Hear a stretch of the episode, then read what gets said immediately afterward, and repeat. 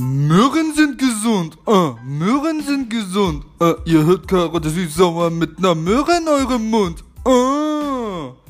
Möhren sind ein anderes Wort für Karotten.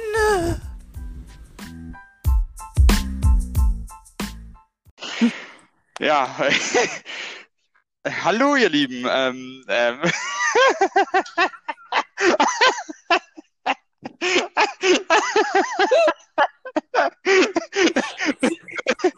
ähm, wir, wir machen das jetzt einfach weiter, das Ding. Ähm, es ist das erste Mal, dass ich jetzt die Eröffnung mache und die ist wirklich, die ist hart fehlgeschlagen. Aber nichtsdestotrotz ähm, begrüßen Froni und ich euch heute ganz recht herzlich zu einer neuen Folge Karotte süß sauer und ähm, nicht wie angekündigt ähm, aller zwei Wochen in dem Rhythmus, sondern wir haben euch ja in der letzten Folge versprochen, dass wir ab sofort wirklich ähm, unsere beiden Arschbacken zusammenkneifen oder äh, unsere vier Arschbacken in dem Fall und wirklich aller zwei Wochen pünktlich für euch liefern. Und ich glaube, das war jetzt die längste Pause Karotte süß-sauer überhaupt, oder Foni? Ich glaube, das war, das war unser Sommerloch. Es und, fühlt sich äh, an. Hallo erstmal ja, zusammen. Ich, nee, ich, ich frage jetzt diese obligatorische Frage, die du sonst immer stellst. Wie geht's denn dir, Froni? Geht ja, mir geht's sehr gut. Ich fand den Start auch äh, recht amüsant und wusste jetzt ehrlich gesagt nicht, ob wir das rausschneiden. Nochmal anfangen. Aber Freddy äh, goes with, with the flow, würde Freddy sagen. und wir machen einfach weiter. Genau. Ähm, oh Gott.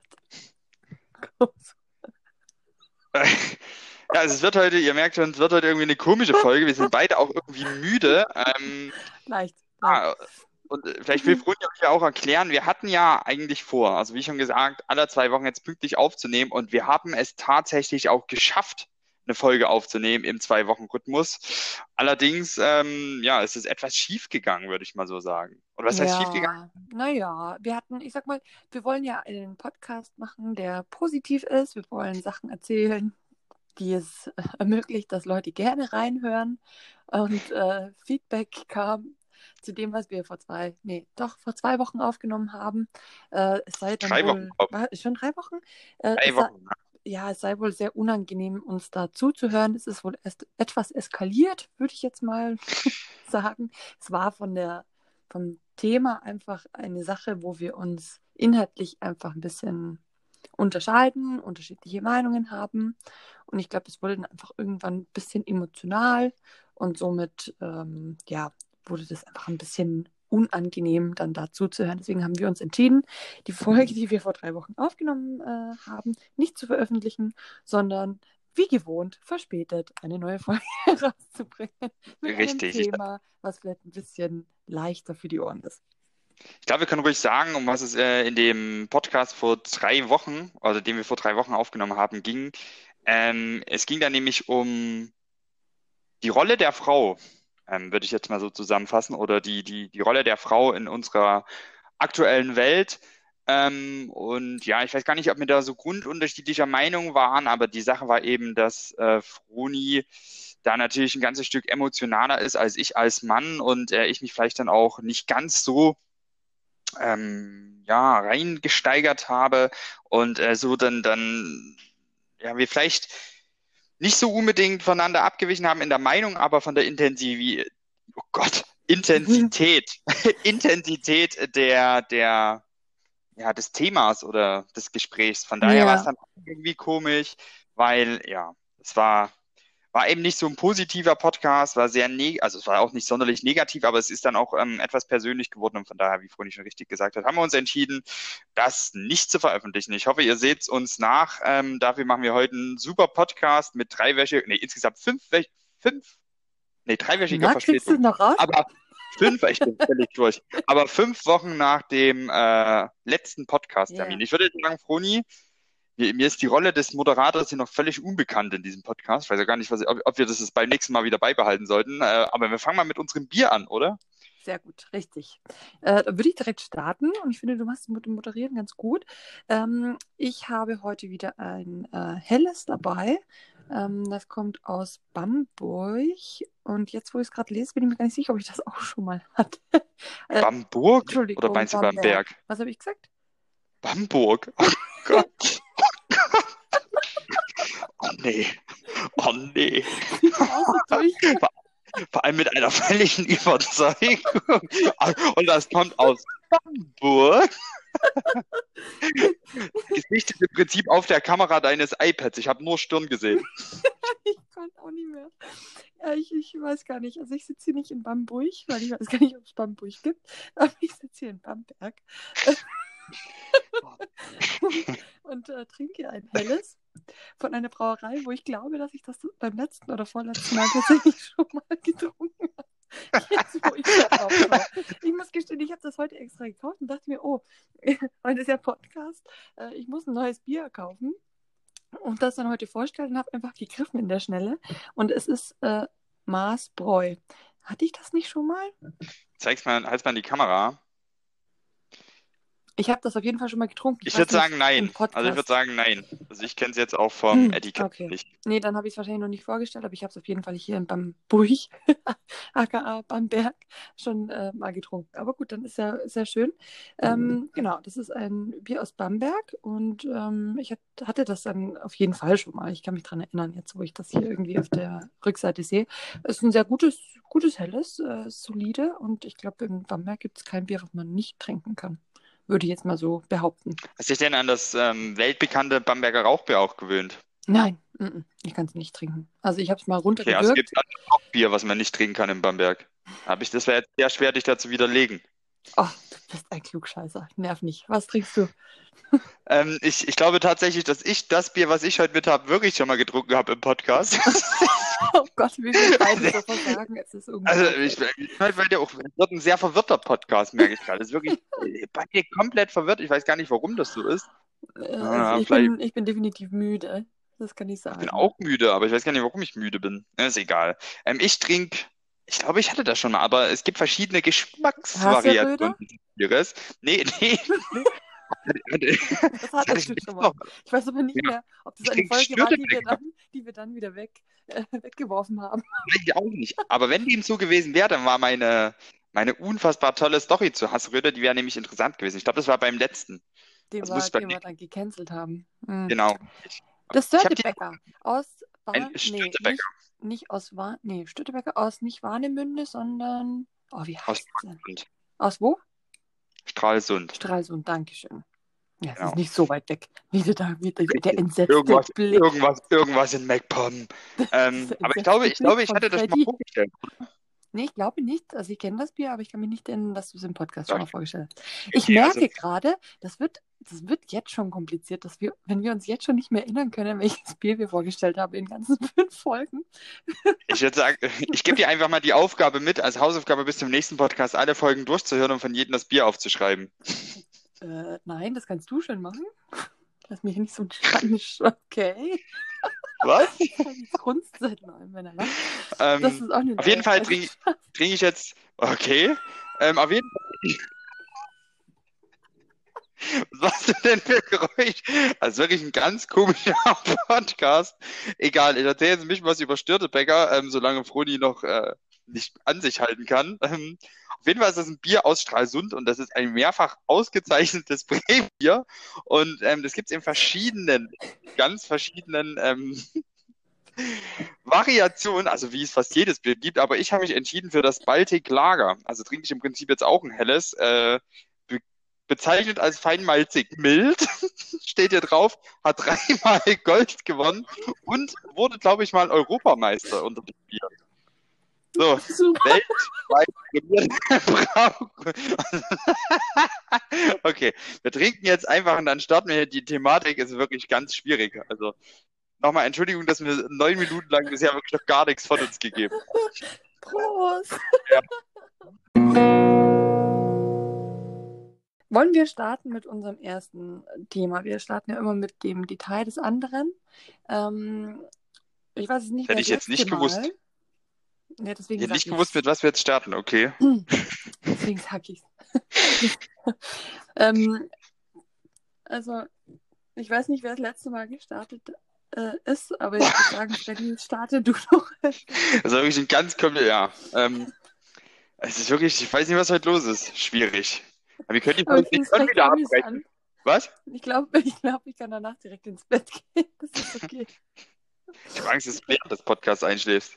Ähm, Veronika, ich habe hier einen schönen Satz geschrieben. Es ist auch ein komplett langweiliges Detail diesmal. Es ist wirklich sehr unschön. Egal. Veronika, oh Gott, Veronika, ist in Gruppen arbeiten oder in Teams, gern als Mediator, der es obliegt, dass der rote Faden eingehalten und beigehalten wird, sowie man sich immer wieder auf, den Wesentlich auf das Wesentliche fokussiert. Findest du wirklich? Ja, na klar.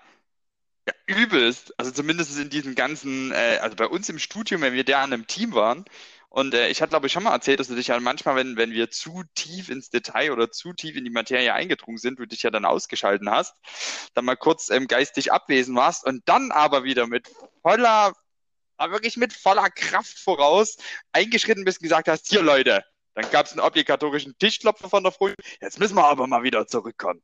Na, was brauchen wir denn jetzt hier eigentlich? Also du nimmst das schon gern in der Hand, das Zepter und versuchst dann, äh, ja, ich weiß nicht, dich dann wieder mit in die Gruppe zu integrieren, weil du eben geistig ausgeschalten hattest, oder tatsächlich ähm, Leute wieder aufzufangen, die zu weit weggegangen sind in ihren Diskussionen, die unrelevant sind. Das ist ja echt ein Detail, das hätte ich so, da sieht man, wie Selbstwahrnehmung und Fremdwahrnehmung komplett unterschiedlich ist. Ich dachte nämlich immer, ich verlaufe mich dann auch immer irgendwie inhaltlich nicht mehrwertbringenden Themen und bin genau diejenige, die eingeholt und wieder zurückgebracht werden muss auf das, auf das Wesentliche. Aber ist ja schön, dass das nach außen anders wirkt. Naja, ähm, also das, das eine bedingt ja das andere, ne? Okay. Das ist leider doch nicht mehr ganz so nett. Egal, ich, mein, ich will jetzt gar nicht wieder in irgendeine Thematik mit dir, wo wir groß diskutieren. Sonst schwingt diese Lacher-Situation direkt in den nächsten Streit um. Ähm, lass uns doch mal gucken, was ich mir notiert habe. Du willst jetzt gar nicht weiter Stellung nehmen zu meinem tollen Detail über dich? Nee, find, fand es ganz nett, bis du jetzt gerade diesen Satz eingebaut hast. Nee, aber das war, das war jetzt auch wirklich gar nicht positiv, äh, oh Gott, das war jetzt wirklich gar nicht negativ gemeint. Das war wirklich, ähm, du hast dann schon immer versucht, äh, die Gruppe wieder auf den richtigen Weg zu lenken. Das fand ich schon. Hm, ja, ja, kann sein. Das kam aber, glaube ich, auch immer ein bisschen auf die Gruppe an. Ne? Also wenn natürlich ein gewisser Kollege dabei war, der sehr schwierig war, äh, und dann gepaart mit dir vielleicht, dann, dann war das notwendig. Ansonsten, glaube ich, war das eigentlich nicht groß äh, oder hatte ich jetzt nicht so in Erinnerung, dass äh, die Gruppen sich groß wieder einfangen mussten. Ich fand das eigentlich immer recht gut, wie wir da gearbeitet haben. Außer, dass man sagt, okay, man hat viel zu viel Arbeit reingesteckt für das, was am Ende dann an Credits bei rumkommt. Das könnte man bei manchen Projekten vielleicht nochmal sagen. Aber nee, ansonsten, ja, kann sein, dass ich da die Rolle irgendwie unbewusst einnehme. Wie gesagt, mir ist es nicht ganz so bewusst gewesen, aber kann sein. Ja. Reicht dir das als Stellungnahme, Freddy? Ist okay. ist okay. Gut, lass uns mal zu deinem äh, Detail kommen. Ich habe hier was aufgeschrieben und ich bin mir gar nicht sicher, ob ich das auch schon mal erwähnt hatte, aber ähm, wenn nicht, fallen mir bestimmt noch zehn andere Sachen über dich ein. Toll. Aber wo ich echt begeistert bin in letzter Zeit und du erzählst ja immer wieder ganz rege darüber und äh, ich finde es irgendwie immer wieder erstaunlich. Du bist wahnsinnig guter, du bist ein wahnsinnig guter Läufer. Also wenn du mir erzählst, dass du irgendwie einen Halbmarathon in, in wie lange hast du das gemacht? Eine Stunde 40 oder so? Mhm. Letztens? Ja. Oh, da frage ich mich, ob du schummelst, wie das geht. Weil, also, ich meine, ich verstehe das, wenn natürlich Leute irgendwie ihr ganzes Leben trainieren, dann sind die gut in sowas. Ja?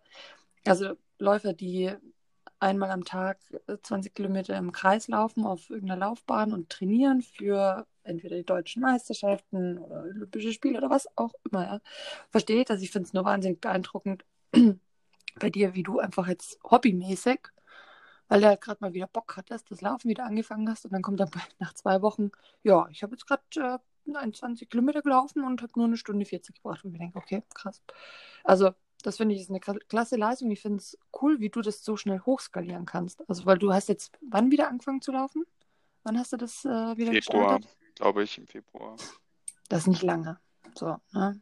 Dann hast du es so intensiv gemacht, dass du innerhalb von zwei Wochen auf dem Level einfach wieder warst. Das wäre, als würde dein Körper dieses, diese Fähigkeit speichern und auch nach fünf Jahren Pause könntest du es einfach wieder rauskramen und nach zwei Wochen wärst du wieder auf diese Leistung. Äh, ja, vielen Dank, Froni, für dieses äh, tolle Feedback äh, beziehungsweise für dieses tolle Detail über mich. Allerdings muss ich das eigentlich auch schon wieder relativieren, weil ähm, ich bin nicht der Einzige jetzt aus meinem Freundeskreis, der viel läuft. Und ich habe zum Beispiel zwei Freunde, unter anderem Florian ähm, und Marius, äh, die auch bedeutend schneller laufen als ich nochmal. Also die sind dann auch, was den Halbmarathon Noch noch schneller? schneller. Also Florian war im Halbmarathon, war der, glaube ich, nochmal eine Viertelstunde oder 20 Minuten sogar schneller wie ich. Der hatte so einen Kilometer-Pace von vier Minuten in die 20. Und ähm, Knolli hatte jetzt mal oder hat einen 10-Kilometer-Run hingelegt mit einer Pace von 4 Minuten 9. Also das ist schon, schon richtig gut. Und ich glaube, mein schnellste, mein schnellste, meine schnellste Pace bei 10 Kilometer waren so um die 4 Minuten 27 oder so. Also das, was Florian dann auf dem Halbmarathon gerannt ist. Und da habe ich schon ähm, nach den 10 Kilometern gepumpt wie so ein Marienkäfer. Ähm, also ich glaube, meine Zeit, meine Zeiten sind jetzt so nicht schlecht. Ich denke, die können auch ein ganzes Stück besser sein. Ähm, ja, aber das, Wo ich halt dann bei sechs, sechs irgendwas rumdumper. Also das ist schon eine gute Leistung immer noch. Auch wenn du jetzt in deinem Umkreis vielleicht zwei Leute hast, die noch schneller sind. Ich finde, das ist eine krasse Leistung. Und ähm, meinte Craig übrigens auch. Der, ist, der läuft jetzt nicht mehr so viel, aber ist früher auch viel gelaufen und äh, war da auch recht beeindruckt. Also von dem her, du musst jetzt gar nicht sagen, der es noch besser kann, sondern einfach sagen, ja, vielen Dank. Aber, aber weil du jetzt gesagt hast, ähm, ich habe ja fünf Jahren dann erst wieder Mhm. angefangen zu laufen, das stimmt ja so nicht ganz. Äh, vor fünf Jahren jetzt das erste Mal wieder angefangen. Ich bin ja auch letztes Jahr schon relativ ja, fünf immer so viel gerannt oder was heißt viel, immer, immer mal wieder gerannt. Natürlich ähm, vermehrt geworden, weil ich ähm, zum einen eine Wette mit einem Kumpel letztes Jahr geschlossen habe und bei der Wette ging es eben darum, wer von uns beiden ähm, bis zum 6.6., also bis äh, diesen Samstag, mehr abgenommen hat. Und äh, da musste ich halt anfangen, auch mehr Sport zu machen. Leider habe ich el- relativ spät dann angefangen, wieder zu laufen. Das war ja im Februar. Ähm, und Mhm. ja, irgendwie nur das Laufen alleine, wie es eben gemacht hat, hat jetzt nicht so den erhofften oder nicht den erhofften Erfolg gebracht. Ähm, ich habe jetzt meine Ernährung auch nicht so krass umgestellt, wie, ähm, ja, wie mein Kumpel das da gemacht hat, mit wem ich da die Wette geschlossen habe, sodass ich äh, mit 95, Was hat der denn alles gemacht? 99er, also nee, eigentlich mit hundertprozentiger Wahrscheinlichkeit diese Wette am, am Samstag verlieren werde. Ähm, Felix hat angefangen, Kalorien zu zählen, so hat er abgenommen und dann hat er, ist er auch laufen gegangen, hat kein Alkohol getrunken bis Ostern, also von, ich glaube, vom, vom, nicht vom Start der Wette, aber ich glaube vom Anfang des Jahres an bis Ostern. Mhm. Ja, gut. Ähm, genau, Kalorien gezählt, Ernährung auf Eiweiß umge umgestellt und ja, er hat, ich würde jetzt auch einfach mal sagen, er hat ähm, von seinen genetischen Voraus, äh, heraus, Gott, von seinen genetischen Voraussetzungen her ähm, ist er auch besser veranlagt, was das Abnehmen betrifft und er hat halt neben dem Laufen auch noch Kraftsport gemacht mit eigenem Körpergewicht, was die großen Muskelgruppen anbelangt und äh, Mhm. ja, das hat wahrscheinlich dann den, den schlanken Erfolg gebracht, sodass ich da verlieren werde. Aber dieses viele Laufen war ja auch dem geschuldet, dass wir jetzt einfach Corona haben oder hatten. Ähm, und sämtliche alternativen Mhm. Möglichkeiten sind natürlich ausgefallen ähm, dadurch. Und da blieben ja nur noch Laufen und Fahrradfahren. Aber dadurch, dass ich jetzt so viel laufen war, habe ich mir auch überlegt, im Oktober am Dresden-Marathon teilzunehmen. Okay, krass. Ja, also schaffen wir das ist auf jeden Fall und ich glaube auch in einer guten Zeit. Warum nicht? Ist irgendwie auch cool zu sagen, ich habe schon mal einen Halbmarathon gemacht, ne? Wahrscheinlich so den Marathon, nie Halbmarathon. Ach, du willst einen Marathon machen? Ja, ein Marathon. Ein Halbmarathon bin ich ich habe halb, ich habe Halbmarathon irgendwie verstanden. Ja, okay, dann bist du jetzt auch verrückt geworden, aber finde ich gut. Mach das, mach das. Ja, krass. In Dresden, wann wäre der? Nächstes Jahr irgendwann? Nee, dieses Jahr im Oktober. Ach, dieses Jahr noch. Findet das statt? Ich denke schon, Hm. ja. Gehen wir von aus. Also die Lockerungen sind da jetzt mittlerweile schon so krass, dass sie in Sachsen überlegt haben, alles da abzustellen. Also in Sachsen, in Thüringen, ich glaube in Sachsen-Anhalt, in Berlin weiß, glaube ich, keiner mehr, was man machen darf und was nicht. Also ich habe Hm. mal gehört, dass man mit Maske ins Restaurant gehen muss. Jetzt war ich hier in Berlin, aber im Restaurant, wo die nur die, wo die gesagt haben, du brauchst die Maske nicht aufsetzen, nur wir als ähm, Bedienung. Bitte, Hm. genau, ähm, müssen die Maske aufsetzen. Also es ist völlig komisch, aber irgendwie habe ich das Gefühl, dass sich einfach niemand mehr dran hält. Ich meine, am Wochenende oder am Pfingstsonntag war in Berlin ein riesen Rave äh, im Das Landwehrkanal. super krass. Da wäre ich schon gern gewesen, muss ich echt sagen. Ja, ist natürlich Ja, jetzt gibt. Aber hat natürlich, ja, ist aktuell natürlich einfach äh, schwierig, ja, sowas zu machen. Ähm, Timing ist halt scheiße für sowas. Aber generell hätte ich schon wieder Bock, mal irgendwie auf so einen Rave in Berlin zu gehen. Lange nicht mehr gemacht. Aber gut. Ähm, ja, Mensch. Dann haben wir den Hörern da draußen mal wieder einiges von uns erzählt. Ein tolles Detail des jeweils anderen. Und äh, ich glaube, das bringt uns dann zu unserer nächsten Rubrik, die da wäre. Freddy? Ich glaube, Vorurteile sind dran, oder? Die kommen nach unserem Hauptthema. Okay. Lass uns erstmal, also wir haben uns, ja, Hauptthema uns ja starten. diesmal versucht, etwas, etwas besser vorzubereiten, nachdem das letzte Mal so äh, in die Hose ging und wir die Folge nicht äh, veröffentlichen konnten. Deswegen hatte, Man man, merkt sagen, nichts in der Folge davon. Mm, Ja, vielleicht. ähm, auf, Cindy hat aber eine ganz coole Idee gehabt, also Freddys Freundin. Ähm, erklär mal, wie es dazu kam, dass wir uns äh, dazu entschieden haben. Ich habe sie gefragt, Thema. hättest du eine Idee für eine coole Sendung? Okay, man merkt, Freddy, Freddy kann sehr gut entertainen. Also, wir waren auf der Suche nach einem Thema, nachdem das letzte Mal so schief ging. Ähm, wir waren auf der Suche nach einem Thema, was etwas leichtere Kost ist, was äh, nicht so schwer zum Vorbereiten ist und vielleicht auch weniger negative Emotionen hervorbringt. Und da hatte Cindy tatsächlich die gute Idee, ähm, Erinnerungen aus der Kindheit ähm, zu benennen. Und das haben wir dann noch so ein bisschen umgewandelt, indem wir gesagt haben, okay, wir unterteilen unsere, unser Leben, was ja schon so lange geht, in drei Abschnitte. Einmal die Kindheit, einmal die Jugendphase und einmal das Erwachsenenleben, in dem wir uns jetzt aktuell beide befinden. Ich gehe schon bald auf die Rente, äh, auf die Rente, in die Rente, aber ist gut. Ähm, und wir werden jetzt aus, jeder von uns wird aus diesen drei Zeitabschnitten praktisch ein bisschen ähm, erzählen, beziehungsweise entscheidende, entweder Erlebnisse oder auch Entscheidungen, die wir getroffen haben in diesen Zeitabschnitten, die unser Leben maßgeblich geprägt haben. Was lachst du jetzt? Habe ich was Falsches gesagt? Nee, ist super. Drehe ich Also mich ich- im Kreis. Ich nee, ich hätte es nicht besser zusammenfassen können. Äh, sehr gut. Ja, aber er lacht erstmal frech, ne? Also, dann würde ich sagen, starten wir ähm, mit dem, was uns wahrscheinlich oder was mir persönlich am, am schwersten fiel. Ähm, und zwar war das die Kindheit, weil ich meine, irgendwie Sachen, die man im Erwachsenenleben entschieden oder erlebt hat, die einen maßgeblich beeinflusst haben, sind leicht. Ähm, Jugend ist mir auch noch ein bisschen leichter gefallen, weil man sich da auch noch relativ gut dran erinnern kann. Ähm, bei Kindheit war es irgendwie dann schon ein bisschen schwieriger, muss ich sagen. Aber ähm, ich habe vorhin noch mal so ein bisschen ähm, überlegt, habe dann auch noch mal äh, die Erinnerungen geändert, die ich mir notiert habe. Und zwar, was für mich tatsächlich, also wenn ich so an meine Kindheit denke, da sind ganz viele schöne Erinnerungen dabei. Ähm, aber was irgendwie doch mich lange begleitet hat, war tatsächlich so ein bisschen dieser erste Schwarm. Also ich weiß gar nicht, ob das, äh, das ist so dieses, man ist noch nicht irgendwie jugendlich, aber man ist halt irgendwie auch kein Kleinkind mehr. Und dann ist da irgendwie, da war, mein Bruder hatte so einen Freund, ähm, mit dem hat er zusammen Fußball gespielt, da waren die selber noch Kinder gefühlt. Und ich war natürlich schon jugendlich, aber irgendwie fand ich den halt immer toll und Gottes Willen, das hat mich begleitet. Ich glaube, das hat angefangen, da war ich vielleicht neun, zehn. Das ging dann wirklich bis in die Pubertät mit rein. Oh, das war emotional, also das hat mich sehr stark begleitet. Da Die wurde mir eine Person draus. Okay. Diese eine Person, diese eine Person. Und das war dann, wenn man so zurückdenkt, muss man sagen, man schämt sich ja dann schon fast für, für die eigenen ähm, Entscheidungen oder wie man sich damals verhalten hat. Aber ich habe natürlich versucht, so viel wie möglich irgendwo zufällig, also so ganz zufällig, ohne dass man es merkt, was natürlich voll auffällig immer war, dann da aufzutauchen, wo halt er irgendwie dann gerade war und dann so ganz cool und zufällig da vorbei zu schlenkern Ja. und das halt irgendwie so zehnmal hintereinander in der Stunde gefühlt. Und es war halt völlig offensichtlich, ja. Und ich war aber tatsächlich lange in dem Glauben, dass das nicht aufgefallen ist. Sag Und dein Bruder kam äh, auch nicht auf die Idee, dich da. Natürlich wusste das mein Bruder. Mein Bruder war ja nicht blöd. Aber der Und, wollte dich da äh, nicht irgendwie in Schutz nehmen, oder? Nee, mein Bruder war noch so nett. Wir hatten eine Phase, da mochten wir uns nicht so gern. Ähm, also es war nicht lange, aber es war genau zu dieser Phase. Dass mein Ich kann Bruder ihn das verstehen. natürlich irgend Okay.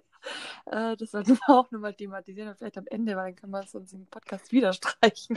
Aber ähm, mein Bruder ähm, und ich verstanden uns zu der Zeit jetzt nicht so gut und haben uns recht viel geärgert und gepiesackt und so. Und äh, er Wer wusste war das denn, dann irgendwann. wer war denn das leidtragendere Gesch äh, Geschwisterteil? Mm, Ich glaube, da würde jeder von uns sagen, der andere. Also ich glaube, er würde sagen, er und ich würde sagen, ich. So. Okay. Ne?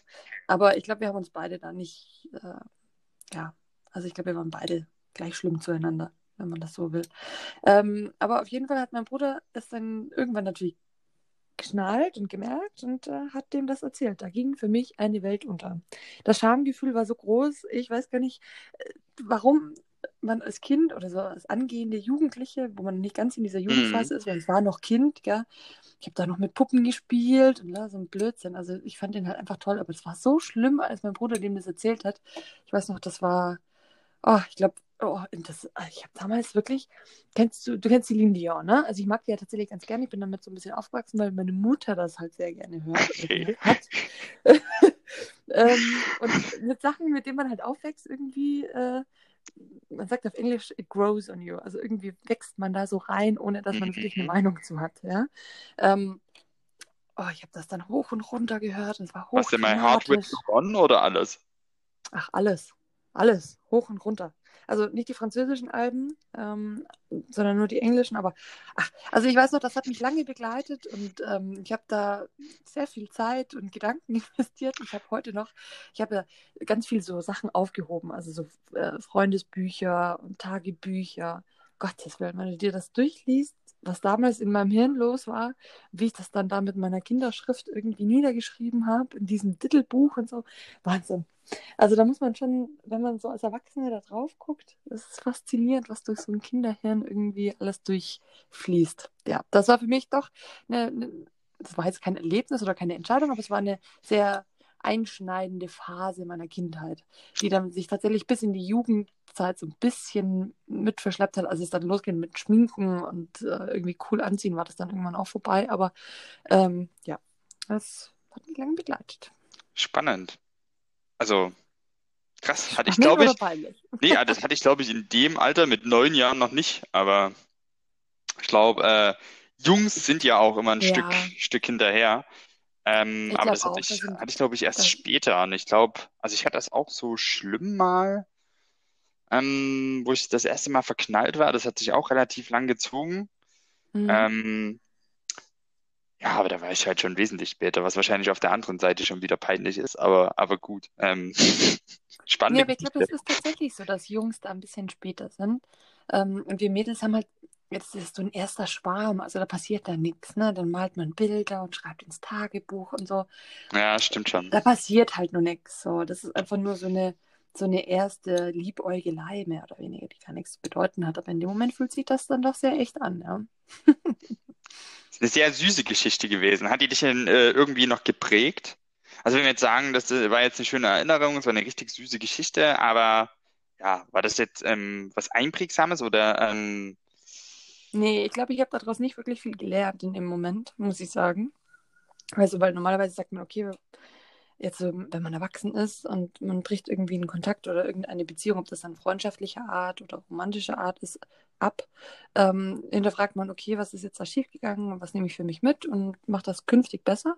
Das war in dem Alter für mein Hirn, glaube ich. Das, das ging damals noch nicht. Ähm, also, ich habe da, hab da jetzt nicht groß was draus gezogen oder draus gelernt. Ich habe definitiv meine ganze Jugendphase dann, ähm, wie man halt peinlich ist als Jugendlicher, ja, in sämtlichen Beziehungen ähm, mich schön blamiert, wie es, glaube ich, für alle auch dazugehört.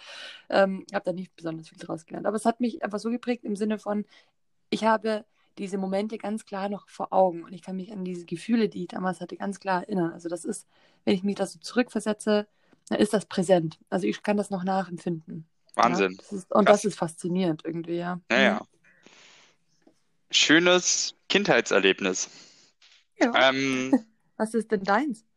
Also ich glaube, das ist wirklich ein Spiel mit den Klischees, was wir jetzt bringen. Ähm, ich habe mir aufgeschrieben, das prägendste Erlebnis ähm, in meiner Kindheit, oder das war vielleicht nicht das prägendste Erlebnis, also die prägendste Entscheidung mit dann insgesamt war, als ich mich entschieden habe, Fußball zu spielen. oder an, anzufangen mit Fußball.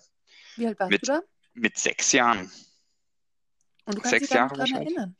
Ich kann mich da nicht mehr dran erinnern, aber die, also dass ich, also ich kann mich so dumpf dran erinnern, dass ich mich dann entschieden habe, Fußball zu spielen, weil ein Freund meines Opas mich mit einem Fußball draußen beppeln gesehen hat, also hier, also jonglieren gesehen hat, ähm, Mhm. und dann gefragt hat, ob ich da nicht Lust habe, äh, im Verein anzufangen zu spielen.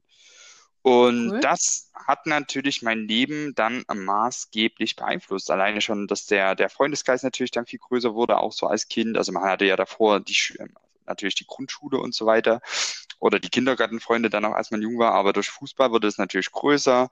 Hm. Ähm, man hatte dann auch mit älteren ähm, Jungs oder, oder Kindern zu tun, weil da war ja die Zeitspanne bis zu zwei Jahre auseinander. Also ich glaube ja immer so zwei Jahresabschnitte. Von Mhm. daher ähm, war man als Fußballer auch immer so ein Stück weiter als die, die kein Fußball gespielt haben. Ähm, habe ich so mitbekommen. Und ähm, ja, dann schlussendlich dieses Fußballspielen habe ich ja äh, meine ganze Jugend lang hindurch begleitet. Ähm, zeitweise oder zeitweise gab es auch nichts anderes wie Fußball. Es ist dann umgestiegen, dass man sich auch für Fußball im Fernsehen und so weiter interessiert hat und dann, was weiß ich, seine Idole in Fußballern gesehen hat als, als, als Kind und auch als Jugendlicher. Und ähm, ja, schlussendlich ist es dann bei mir in zwei Kreuzbandrissen geendet, die mein Leben auch maßgeblich auf irgendeine Art und Weise beeinflusst haben. Mhm. Ähm, der erste, der erste Kreuzbandriss dahingehend, dass ich dann etwas dicker wurde oder dann auch mitbekommen habe, dass es nicht so einfach ist, äh, einfach sein Körpergewicht gut zu halten oder dass es da nicht, ähm, nicht selbstverständlich ist, schlank zu sein. Und der zweite Kreuzbandriss, ähm, ja, hat mich dann zu einer anderen Entscheidung bewogen, ähm, wo ich dann im nächsten Leben oder im übernächsten Lebensabschnitt noch dazu was sagen möchte. Ja, also meine Mhm. Kindheitserinnerung oder das prägendste, die prägendste Entscheidung war, anzufangen, Fußball zu spielen. Das ist eigentlich ganz spannend. Also ich, ich glaube, ich stimme dir dazu, dass das für viele Leute wahrscheinlich ein sehr einschneidendes Erlebnis beziehungsweise eine einschneidende ähm, Entscheidung ist, gell? Weil wie du sagst, mit Fußball kommt ja nicht nur der Sport, sondern damit kommen ja ganz viele Faktoren irgendwie. Also die Freunde, die du, mit denen du dann deine Jugend oder deine Kindheit und Jugend verbringst, ähm, das, was du lernst im Teamsport, dann Richtig. diese Idole, die du hast, also das, ich weiß nicht, dann hast du eine Lieblingsmannschaft, dann hast du einen Lieblingsspieler, je nachdem, wie der sich verhält, ist dann der Sympathiefaktor entweder mal höher oder wieder niedriger und dann wechselt das ein bisschen. Du lernst halt wahnsinnig viel durch so Vereinssport, gerade durch Fußball. Und ich glaube, also ich, ja, da muss ich gestehen, ich habe auch Fußball gespielt, aber ich habe viel später angefangen. Ich glaube, dass, wenn ich jetzt irgendwie nochmal die Möglichkeit hätte, würde ich das, glaube ich, auch gerne früher anfangen. Also, Also, Ja. und, und ich bin mir gar nicht ganz sicher, ob ich nochmal anfangen würde mit Fußball, weil ich Ehrlich? halt auch, ja, weil ich halt auch gesehen habe, also diese Teamsport und so weiter, jetzt wo ich es nicht mehr spielen kann, das fehlt mir halt schon. Also jetzt ist natürlich schon eine ganze, also wirklich lange her, ja. her. Ähm, Mhm. das, das fehlt einem, dieser Mannschaftsgeist, dieser Teamgeist, zusammen durch schwierige Phasen zu gehen, zusammen zu feiern bei erfolgreichen Phasen. Das ist natürlich absolut cool. Mhm. Auch füreinander einzustehen und ähm, das ist eine ganz andere Entscheidung. Also man ist einfach in einem Team, ja. Also so wie es bei uns im Studium oder im, im dämischen BWL-Studium gepriesen wird, wie das Teamarbeit ist und so weiter, sich gegenseitig motivieren und so weiter. Das lernst du halt auf dem Fußballplatz auch. Mhm. Ähm, aber ich habe halt wiederum gesehen, Albrecht, der hat ja nie Fußball gespielt, sondern der ist von Anfang an äh, Tennisspieler gewesen, also ein Einzelsport. Und ähm, der hat in, in, in manchen Dingen eine ganz andere oder völlig andere Disziplin wie ich, ähm, ist da viel strukturierter auch in seinem Herangehen und hat nochmal einen komplett anderen Biss. Ähm, und das hast du halt so als Teamsportler halt nicht. Ja, weil du das als Teamsportler nicht so hast. Du brauchst als Teamsportler auch die anderen Leute um dich herum, um dich zu motivieren. Also zum Beispiel dieses Joggen ist für mich jedes Mal wieder ätzend rauszugehen, da dämlich vor mich hinzurennen und äh. und wenn ich aber jetzt zum Beispiel mit einem äh, Kumpel hier rennen würde, das wäre für mich viel einfacher. Es wäre für mich einfach einfach. Es wäre nur eine Person mehr und es wäre einfacher. Einfach diesen Hm. Teamsport herausgeschuldet. Ähm, nichtsdestotrotz ist Joggen ein völlig langweiliger Sport und äh, Fußball macht ja noch dahingehend Spaß. Also ich äh, empfinde beim Joggen eigentlich nie Spaß. Ähm, nee, nie. Äh, aber das ist ein Unterschied. Und Wir streichen das Wort eigentlich. genau, ähm, und ähm, beim Albrecht kann ich zum Beispiel erkennen, dass da ja irgendwie eine andere, eine andere Leidenschaft auch dabei ist, auch was das Fitti und so weiter angeht, ins Fitti gehen und sich dann, weiß ich nicht, es war für mich immer ätzend. Es ist immer noch, es ist immer ätzend für mich. Und äh, Mhm. Florian hat auch Leichtathletik gemacht zum Beispiel, ist ja auch so ein Individualsport. Und das ist genau das Gleiche. Also die, der ist da sehr ähnlich wie Albrecht beispielsweise. Ähm, und ich denke schon, Okay. dass es dann so, du hast ja als Kind angefangen, du hast es als Kind angefangen, bist da hineingewachsen und das prägt dich dann schon in deinem, in deinem ganzen Wesen. Ähm, von daher würde ich vielleicht beim zukünftigen Ich raten, ja, vielleicht gehst du nicht Fußball spielen, vielleicht machst du einen Individualsport, vielleicht machst du was wie Tennis. Ähm, Und ich Mhm. würde meinem zukünftigen Ich oder äh, auch raten, als kleines Kind ein Instrument anfangen zu spielen, weil wenn man danach mal Ja. geht, zu sagen, welche Entscheidungen wurden eigentlich nicht getroffen, äh, da würde ich immer bedauern, dass ich nicht eher mal angefangen habe, irgendwie ein Instrument zu lernen. Geht mir genauso. Ja, und ich versuche jetzt so ein bisschen Klavier. Ein, ich versuche gerade ein Klavierstück zu lernen. Oh, ist unglaublich hart. Aber ja, nee, stimme ich dir zu. Und es kann natürlich sein, dass der Sport, also der Sport prägt dich ja, weil du fängst als Kind an und es begleitet dich irgendwie eine, eine ganze Weile. Es kann schon sein, dass mit der Sportart ähm, auch ein bisschen dein Charakter, oh, was heißt ein bisschen, definitiv auch dein Charakter und dein, dein Wesen geprägt wird. Ja. Ja. Kann sein, dass natürlich Einzelsportler da ein bisschen disziplinierter oder strukturierter durchs Leben gehen. Ne? Das merke ich bei mir ja auch. Gottes Willen, dieses Joggen macht mir einfach keine Freude. So, ich mache es weniger als du, viel weniger. Aber ich mache es ab und zu. Ähm, es ist zum Kotzen. Geht selbst ja, aber selbst Fahrradfahren ist. Äh, Nee, da bin, da bin ich mittlerweile, da bin ich echt mittlerweile, da dass Craig und ich das gemeinsam machen und wir versuchen irgendwie das an Orten zu machen, wo es schön ist, also wo man einfach auch von der Natur ein ganz tolles Gefühl währenddessen irgendwie zurückbekommt, wenn du jetzt da durch die, wir sind äh, am Wochenende, waren wir jetzt gerade in den Voralpen äh, Fahrradfahren, dieser Blick auf die Berge und so, da, also das ist schon, das ist schon ziemlich geil. Also das war jetzt gar nicht viel, wir waren nur 40 Kilometer, ein bisschen Höhenmeter, ein bisschen hügelig hoch und runter. Aber es war echt, echt schön. Also da muss ich gestehen, das, das äh, it grows on me. Also wie sagt man da auf Deutsch? Ich, ich wachse da so rein. Ähm, fand ich am Anfang irgendwie auch nicht so geil. Mittlerweile muss ich sagen, ähm, wird das immer besser. Ja. Aber nee, schön. Ähm, dann lass uns doch mal zur Jugendphase kommen. Wir haben ja gesagt, wir wollen für jeden zeitlichen Abschnitt ähm, eine Erinnerung teilen. Und ich habe mir aufgeschrieben, ähm, in meiner Jugend, was mich stark geprägt hat, ist, also ich hatte ähm, eine Freundin, mit der ich irgendwie mh, nicht ganz aufgewachsen bin wie jetzt mit meiner besten Freundin, aber kurz danach kennengelernt und dann, wie das halt im Dorf so ist, gibt es jetzt auch nicht so viele Kinder, ähm, wächst man halt zusammen auf und macht viel zusammen und war schon eine sehr gute bis fast schon beste Freundin zu einem gewissen Punkt dann irgendwann. Und dann kam eben diese Jugendphase und man probiert sich aus und ähm, macht halt verschiedene Sachen. Und irgendwie glaube ich, dass wir uns damals einfach auch nicht gut getan haben. Also mir hat wahrscheinlich so ein bisschen die, ich weiß gar nicht, hm, also es ging so ein bisschen in eine ungute Richtung damals. Ich kann ja gar nicht, ich möchte jetzt auch gar nicht zu tief da reingehen, aber ähm, das war irgendwie, ja, also kam einfach, waren so ein paar Sachen, wo man gedacht hätte, okay, wenn das jetzt noch viel weiter so läuft, dann könnte das vielleicht auch, was weiß ich, in eine schlechte Richtung gehen für mich so. Und ähm, da habe ich mich dann aber aber was meinst du denn konkret? Weil, weil ihr miteinander geraucht habt mal oder um. Nee, aber es war einfach die, die Leute, mit denen man sich dann umgibt, ne? Also, und irgendwie wurde das aber dann als halt cool suggeriert und dann wollte man halt da irgendwie auch Teil der Gruppe sein, obwohl es irgendwie halt eigentlich überhaupt nicht cool und auch nicht toll war, sondern eigentlich peinlich und dann irgendwann, ja, halt irgendwie auch nicht gut, so. Und dann auch, wie wir uns dann angezogen und geschminkt haben und so. Also ich glaube, das ist als Eltern dann auch nicht leicht, das äh, so zu beobachten. Also Wie hast du dich denn geschminkt? Was ein Grufti oder das, äh, ja, das war noch bevor dann irgendwie, ja, Grufti hatte ich auch mal so eine Phase, da hatte ich so schwarz und alles, aber das, da war ich, Gottes Willen, da war ja noch, noch ganz in Anfangsphasen. Aber es ist dann irgendwann umgeschwungen in diesen Hip-Hop-Bereich, so R&B und Hip-Hop, ja. Und dann ähm, trägt man da halt knappe kurze Sachen, dann will man viel Haut zeigen und dann schminkt man sich extrem viel. Und es gab Phasen, da haben wir, musst dir das mal vorstellen, ey, das ist, wenn man sich das heute mal auf der Zunge zergehen lässt. Wir hatten dann irgendwie drei verschiedene Make-ups, also drei so Fläschchen. Und da hat man die erste Schicht zum praktisch zu betonieren, dass man halt nichts mehr sieht. Also bei mir keine Sommersprossen zum Beispiel mehr sieht.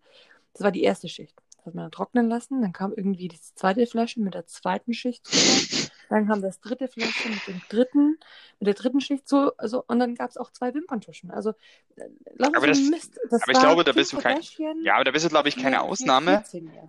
Da bist du- Nee, nee, nee. Weil wir sind ja auch gerade in der Zeit groß geworden, wo dann so das, das ganze Emo oder der ganze Emo-Scheiß so ein Thema war bei uns und die waren ja auch alle Also, extrem, Ja. extrem geschminkt und so weiter. Also ich weiß auch, die, die Freundin von mir damals im Freundeskreis, also die, die, die sahen aus wie Gespenster. Aber es war einfach so, also es, ja, die waren halt War halt so. zugekleistert und äh, der Kajal ging bis über den äh, Hinterkopf. Ja, also Wahnsinn, Wahnsinn.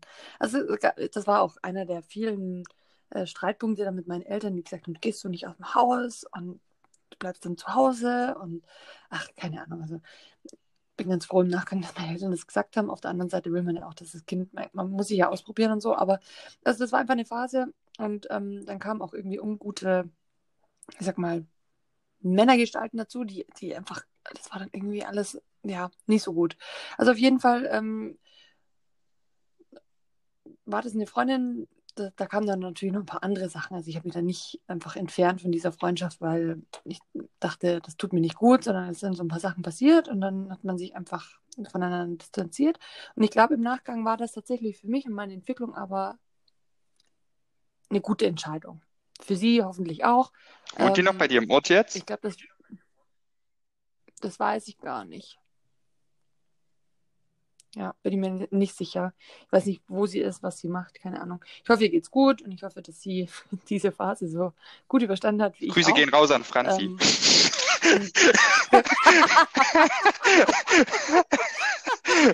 ich, sag, ich sag mal nichts zu ihr. Mal schauen, ob sie diesen Podcast hört ähm, und dann darauf reagiert und fragt, was ich meine. nee, also Franzi ist mir zum Glück, äh, zum Glück geblieben und ist bis heute meine beste Freundin und die kennt mich seit der ersten Klasse und äh, das ist was ganz Besonderes. Nee, aber es war einfach gut für mich, glaube ich, diese Entscheidung. Ähm, ich habe mich dann nochmal neu orientieren müssen, was jetzt so ein bisschen den, das Umfeld angeht damals. Und ähm, das war für mich genau richtig. Und äh, ja, habe dann auch die Person kennengelernt, mit der ich dann nach Australien bin. Ähm, und mit der Australienreise ich da dann auch meinen jetzigen Mann kennengelernt habe. Also das war dann tatsächlich schon alles äh, gut so, wie es war. Ja, also das war eine Entscheidung, die ist mir damals sehr schwer gefallen und die war auch so ein bisschen von meinen Eltern getrieben, muss ich sagen. Was heißt getrieben, aber so ein bisschen von meinen Eltern hervorgerufen, was man am Anfang natürlich dann irgendwie schweren Herzens dann irgendwann so hinnehmen muss, weil sie halt tatsächlich recht hatten. Aber ja, also das war irgendwie schwierig. Aber eine gute Entscheidung. In meiner Jugendphase, die mich dann schon maßgeblich auch beeinflusst hat in meinem heutigen Leben. Ja, glaube ich, wäre nicht hier, wenn das nicht passiert wäre. Ja, Was ist ist deine Story? sehr ähnlich, ähm, würde ich mal meinen. Ach, Tatsache? Ja, ich glaube, das wäre bei allen so ähnlich, oder? In der Jugendzeit. Also, äh, das ist mir auch wirklich schwer gefallen, ähm, ein prägendes Erlebnis zu finden oder eine prägende Entscheidung in der Jugendzeit, die mich bis heute irgendwie maßgeblich beeinflusst hat. Ähm, ich muss dazu sagen, bei mir lief der ganze Lebenslauf oder die ganze Vita so ziemlich straight up, würde man schön auf Englisch sagen. Ähm, Grundschule, Mhm. Gymnasium, dann direkt Studium und, und aus war die Maus ähm, sodass ich zwischendrin auch mal gedacht habe, vielleicht könnte man hier auch eine fehlende Entscheidung nehmen, nämlich das fehlende, dass ich ähm, rückblickend gern mal ins Ausland gereist wäre, allein um meine Englisch-Skills etwas aufzupäppeln. ähm, und das äh, habe ich halt leider verpasst. Aber nee, ich habe mich dann äh, auch für was entschieden, und zwar der Ort, woher ich komme, ähm, oder mein Heimatort, Brand-Erbesdorf genannt, der ist geprägt durch drei Jugendclubs. Die sind auch alle drei nebeneinander. Und das sind wirklich alles drei linke Jugendclubs gewesen. Das heißt, wir waren immer so ein bisschen als, als Jugendliche und als Teenager in der linken Szene. Also für uns gab es eigentlich auch nur die linke Szene. Ähm, wir hatten wenig Kontakt mit Nazis oder so. Ähm, die kamen dann meistens aus, den, aus, eher aus den dörflichen Räumen. Bei uns waren wirklich überall äh, eher nur die Hardcore-Zecken. Und ähm, ja, da habe ich dann halt auch angefangen, äh, Punkmusik zu hören und, und Oi-Punk und ähm, natürlich auch angefangen mit Nirvana und so weiter. Ähm, und wir sind dann auch, oder ich bin dann auch heimlich immer aus dem, habe ich dann äh, teilweise heimlich von zu Hause weggeschlichen und oben in diesen Jugendclubs ähm, diese, auf diese Punkkonzerte und so weiter zu gehen, hat mir dann die Haare rot gefärbt, war dann Moschen und äh, ja, das war schon so eine prägende. Was ist Moschen? Äh, Moschen ist ähm, äh, dieser, dieser Punker-Tanz, wo du dich gegenseitig so anschubst und wegschubst und versuchst umzuschmeißen. Also, Pogen. ja, Moschen und, äh, ja, genau, richtig. Moschen und Pogen. Hm, okay. Und ähm, ja, das war, war auch sehr prägend, äh, dahingehend, was meinen ganzen Musikgeschmack anbelangt. Ich eigentlich durch diesen Punk dann auch ähm, ja, sukzessive dann eher der, der Musikgeschmack Richtung Alternative und Indie ähm, Music sich dann hin entwickelt hat. Ähm, ich finde zwar Nirvana und Grunge und so weiter bin ich. Alternativ, nur für die Leute, die es gerade nicht verstanden haben. Was habe ich gesagt? Okay. Aber Ähm, ähm, richtig. Alternative oder Alternativ? Genau, Ja. um mein Mhm. Englisch da mal wieder äh, in den Vordergrund zu rücken. Aber das hat ähm, mich ja auch für meinen Musikgeschmack eben ähm, maßgeblich äh, geprägt und auch was meinen Kleidungsstil Mhm. und so weiter betraf. Also bei uns gab es, das war eher im Freiberg dann so, wo die ganzen Hip-Hopper und so waren, das gab es bei uns auch nicht. Ähm, wir sind teilweise dann mit den ganzen Skatern noch rumgerannt oder hatten mit denen dann halt Kontakt. Mhm. Ähm, die fand ich auch alle ziemlich lässig, auch von ihrem ganzen, von ihrer ganzen Subkultur her. Also die fand ich eigentlich noch mit am coolsten, auch von ihrem Kleidungsstil und so weiter. Ich habe mich dann auch angezogen wie der letzte Skater mit irgendwelchen übelsten Skinny Jeans und äh, ich habe jetzt auch immer, ich ziehe immer noch nur Vans an und so weiter. Also es ist bis heute eigentlich da. War aber der, war sagen, aber der letzte, das sieht man genau, auch also man noch. sieht's einfach noch. Sieht man Man sieht- heute noch ein Aber bisschen, ich ja. war der letzte Depp, der aussah wie ein Skater und noch nie auf dem Skateboard stand, so ungefähr. Ich fand einfach nur diese, diese, diese, diesen Kleidungsstil und die die richtig, äh, an, fand ich halt äh, lässig und ja, also das hat mich schon auch geprägt. gut. Auch allein von Mhm. der politischen Gesinnung her, ja, würde ich ja heute auch noch sagen, dass ich mich da eher dem linken Spektrum ähm, ähm, ähm, zuorte und das ist, äh, liegt auch einfach daran, wie man da mit äh, 15, 16 durch sein Umfeld da und eben durch dieses, durch dieses Punker-Umfeld da sozialisiert worden ist. War auch auf einer Antifa-Demo und so, ein- so ein Zeug. Einfach so aus, aus jugendlichen Ja. Irrsinn heraus ist man da einfach mal hingegangen. Und Antifa ist ja heute wahrscheinlich wieder mal ein Begriff, der populärer ist als je zuvor durch unseren tollen Donald Trump. Ja, Ja, richtig, richtig, richtig. Nee, das ist ja, ja, das ist natürlich, klingt irgendwie cooler als das, wenn ich jetzt so auf meine, auf meine Jugend, so Hip-Hop auf dem Dorf aufgewachsen, ne? Wo die Leute natürlich politisch gerade auch so ein bisschen, ich sag mal, ähm, eingeschränkter sind, ja. Äh, da wäre ich lieber auf irgendwelchen Punkkonzerten gewesen und hätte mich gekleidet wie ein Skater, ohne dass ich skate. Aber das war schon komisch, weil wir waren- wirklich wir waren ja trotzdem kann. nur ein Kaff mit 10.000 Einwohnern oder 11.000. Ich meine, direkt an Freiberg mit seinen, mit seinen 40.000.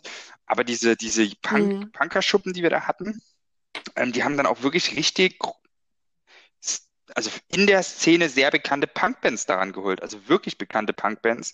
Und haben dann auch immer so Festivals und Open Airs da oben und so weiter. Und dann, ja, da ging schon die Bude ab. Ähm, Voll gut. Naja, gut, aber ich schätze mal, dass die halt auch nicht äh, jetzt auf Profit aus waren. Ja? nee, waren sie auch gar nicht, konnten sie ja gar nicht. Ja, ja, klar.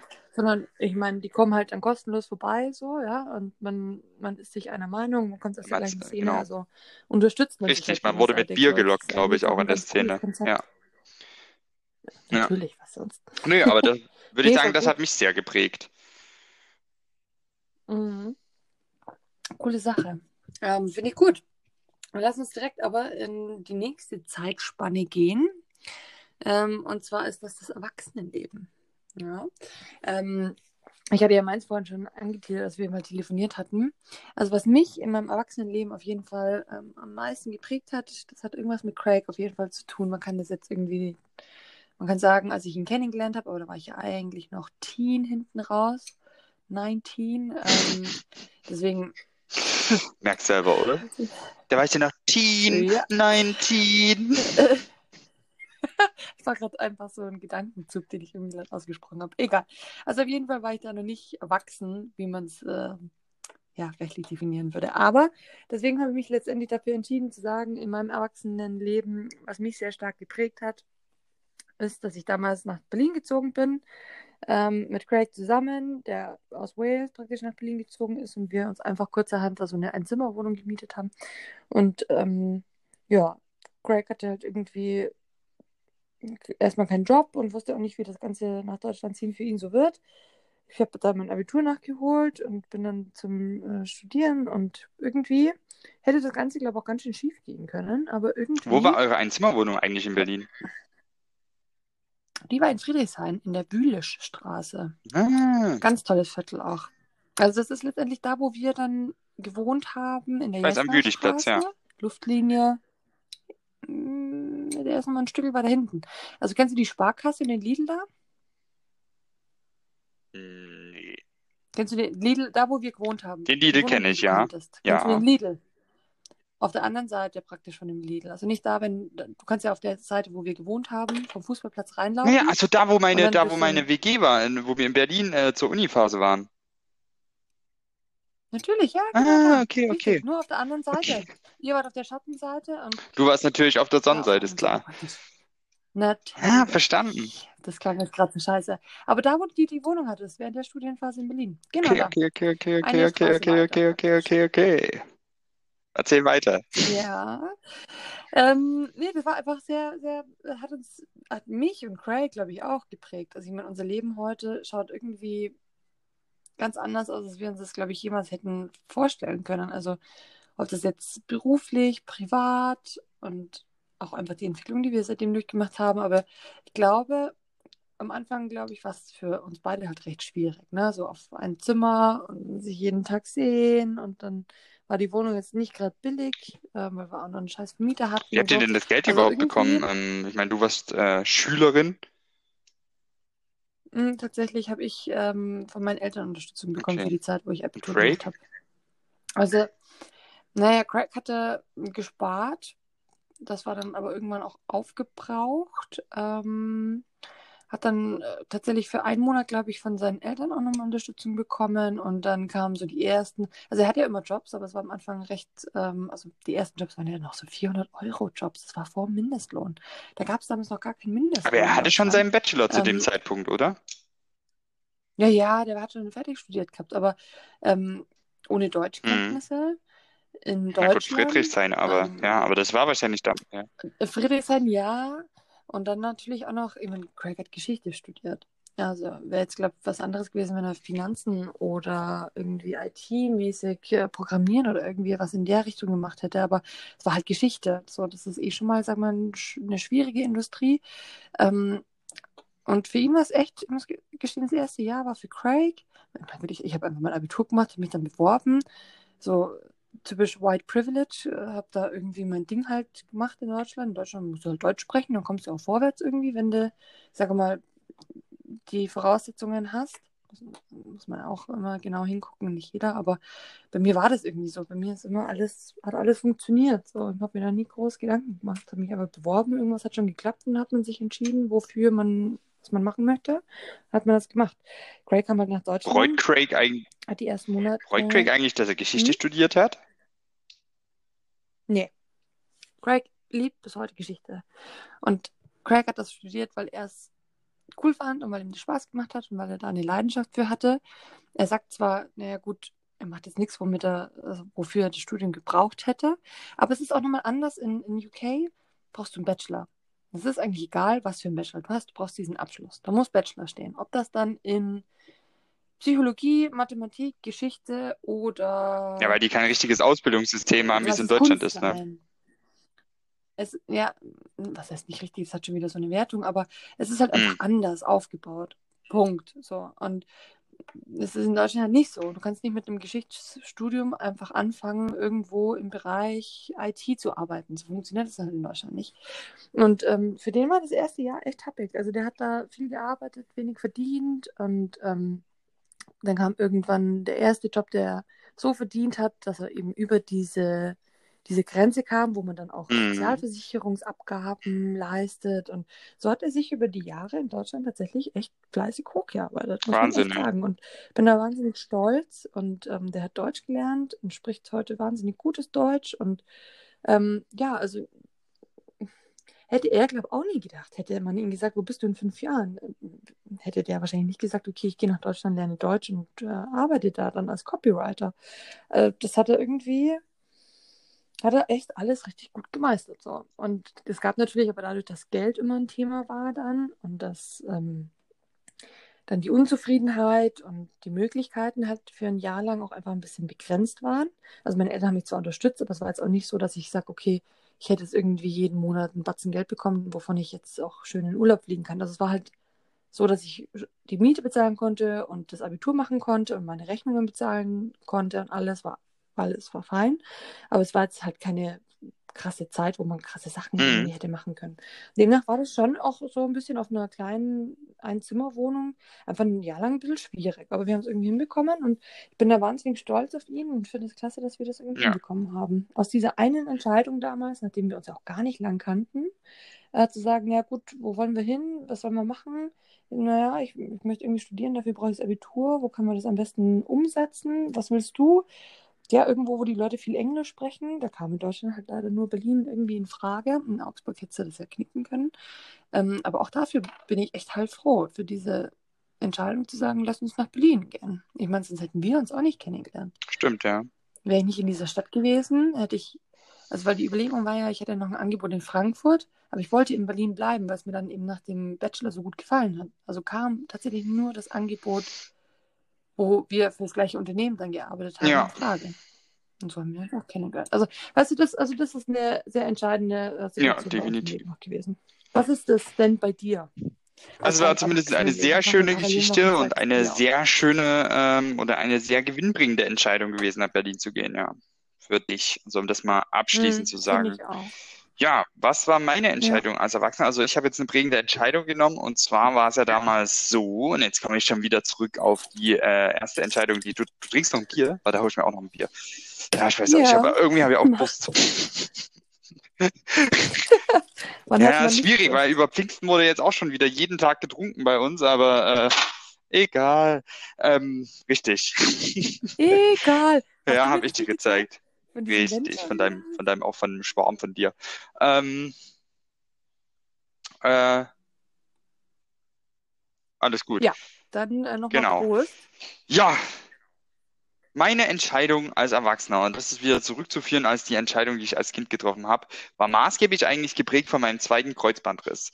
Ähm, ich habe nach meinem Bachelorstudium in Mhm. Bankwirtschaft angefangen, in Chemnitz meinen Master in ähm, Finance äh, zu studieren. Und äh, Mathematik. ja, Finan- also ähm, Fina ja, genau. Also es heißt? Finance, war aber viel Finanzmathematik, konnte ja auch Versicherungsmathematik äh, Zeug aussuchen und so weiter. Ähm, ja, habe ich halt da angefangen zu studieren, weil es eben sehr ähnlich war meinem Bachelorstudium Bankmanagement, wo es ähm, einfach noch eine Stufe weitergegangen wäre. Und habe das auch ein halbes Jahr gemacht, bis mein Kreuzbandriss kam. Und ähm, mein Kreuzbandriss hat mich halt dann dazu gezwungen, ein Urlaubssemester einzulegen in Chemnitz. Also ich konnte dann nicht weiter studieren, Mhm. weil ich äh, mich sechs Wochen lang überhaupt nicht bewegen konnte, beziehungsweise dann der Reha war und bliblablub. Auf jeden Fall ähm, habe ich dann wieder angefangen, in der Bank zu arbeiten. Also ich habe ähm, zwischendurch immer als, als Werkstudent in der Bank weitergearbeitet, um Geld zu verdienen. Und der hat mir auch die Wohnung gestellt, das war alles ganz, ganz okay. Aber ich habe dann äh, angefangen, mir grundlegend die Frage zu stellen, machst du denn das Richtige? Machst du denn das, was du möchtest? Und zu der Zeit war ich ja auch von Cindy getrennt. Also das war ja, wir waren ja, ähm, hatten ja insgesamt, glaube ich, äh, Pausiert. ein und ein Vierteljahr oder Mhm. ein halbes Jahr hatten wir Pause. Ähm, und in der Zeit ist eben auch dieser Kreuzbandriss gefallen. Und da hatte ich so grundlegend eigentlich, ja, ich würde sagen, habe ich mein Leben hinterfragt. Und ähm, ich war mit dem Studium unzufrieden, was ich da hatte. Ich war mit der Stadt unzufrieden, in der ich war, mit Chemnitz. Ich war mit dem Job unzufrieden, den ich in der Bank hatte, weil das eben überhaupt nicht dem entsprach, was mir eigentlich versprochen wurde. Mir wurde gesagt, du sollst ein Vertriebscontrolling aufbauen oder du sollst das Vertriebscontrolling machen. Und am Ende war ich aber nur der blöde Werkstudent, der irgendwelche Scheißaufgaben machen musste, richtige Duddelaufgaben. Und das war halt komplett unzufriedenstellend für mich. Ähm, unter anderem wurde auch ähm, meine Vorgesetzte während dieser Zeit, als ich Werkstudent war, war eine Auszubildende oder ähm, Ex-Auszubildende, die mit mir angefangen hat, als ich über diese Bank das duale Studium angefangen habe. Und das war dann, also es war wirklich einfach nur ätzend. Und ähm, so dass ich mich dann in der Zeit, im, wo ich den Kreuzbandriss hatte, halt im Internet gelesen habe, was es für Alternativen gibt. Und ich war ja eigentlich von diesem dualen System auch überzeugt. Ich fand das ziemlich gut im, im, im Bachelor.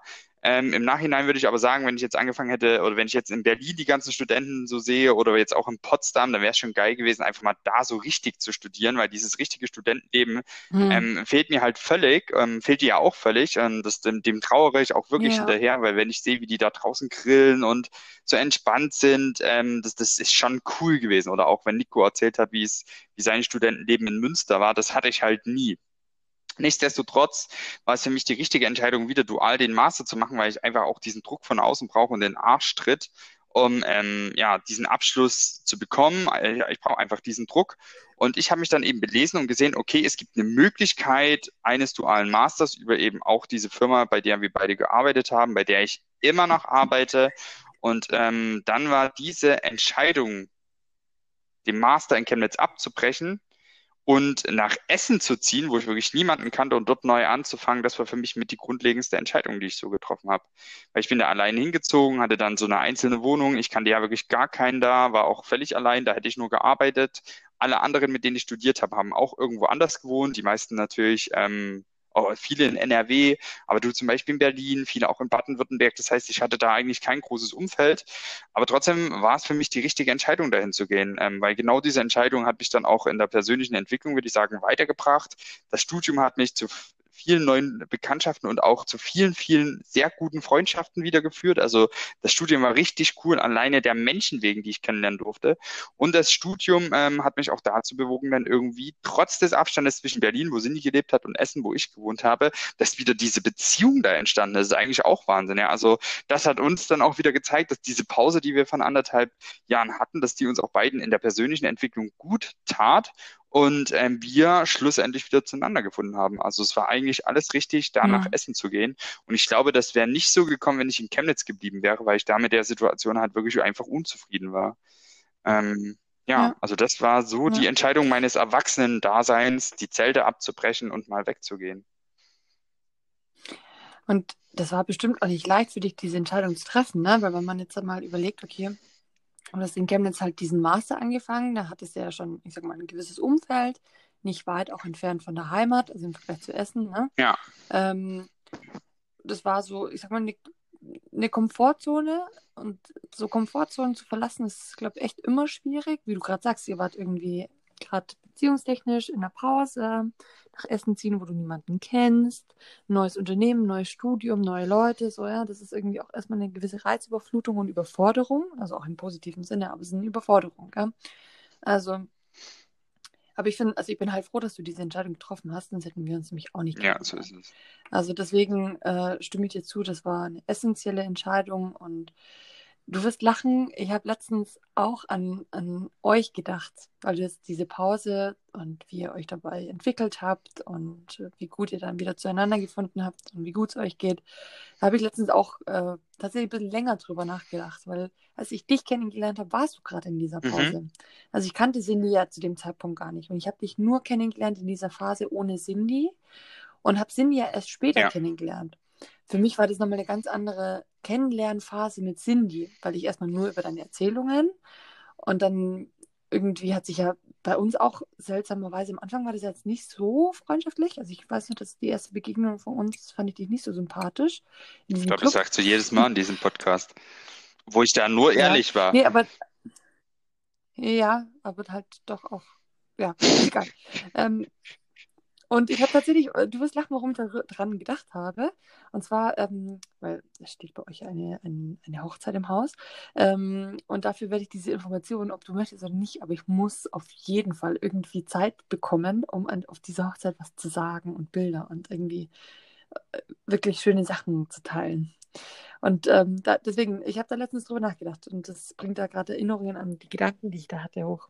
Aber ich bin heilfroh, dass du dich damals entschieden hast, ähm, Ich auch, ja. nach Essen zu gehen, obwohl es nicht leicht war. Und ich meine, Essen ist jetzt auch nicht der Nabel der Welt und die schönste Stadt der Welt, würde man jetzt aus, aus Außenstehender betrachten, aber du bist da mit offenen Augen hin und du hast auch Essen echt kennen und lieben. Ich habe schätzen gelernt, sagen. Als ich da tatsächlich, zu ja. Besuch war, ja, als ich da mit Nico doch bei dir war, hattest einen, einen geilen Club auf der, auf der Hand, wo wir hin sind. Wir hatten einen geilen Glühmarkt noch, da war es irgendwie arschkalt, es war, muss wohl Winterzeit gewesen sein.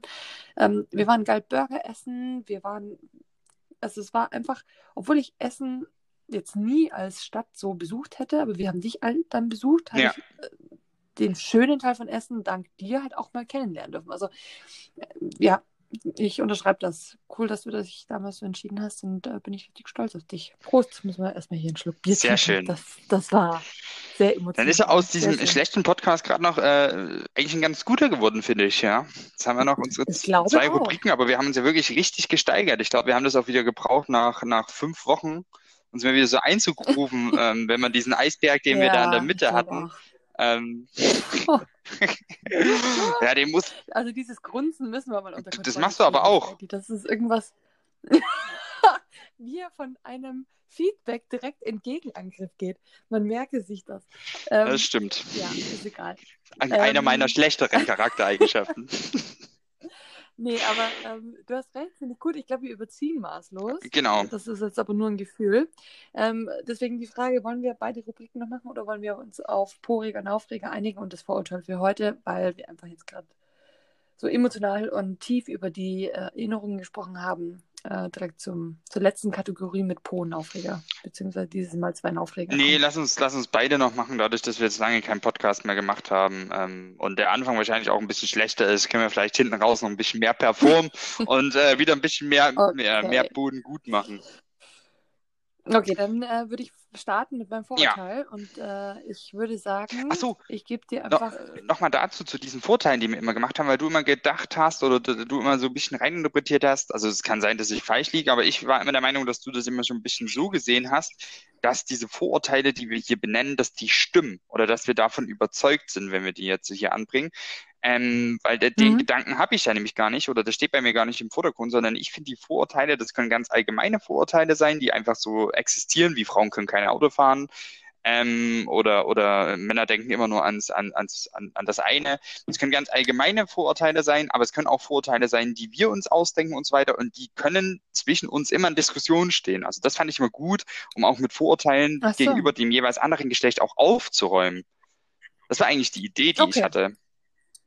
Okay, den Gedanken finde ich viel schöner. Hast du recht, das habe ich in der Vergangenheit fehlinterpretiert. Dann würde ich spontan das Vorurteil, was ich habe, glaube ich, ändern. Mhm.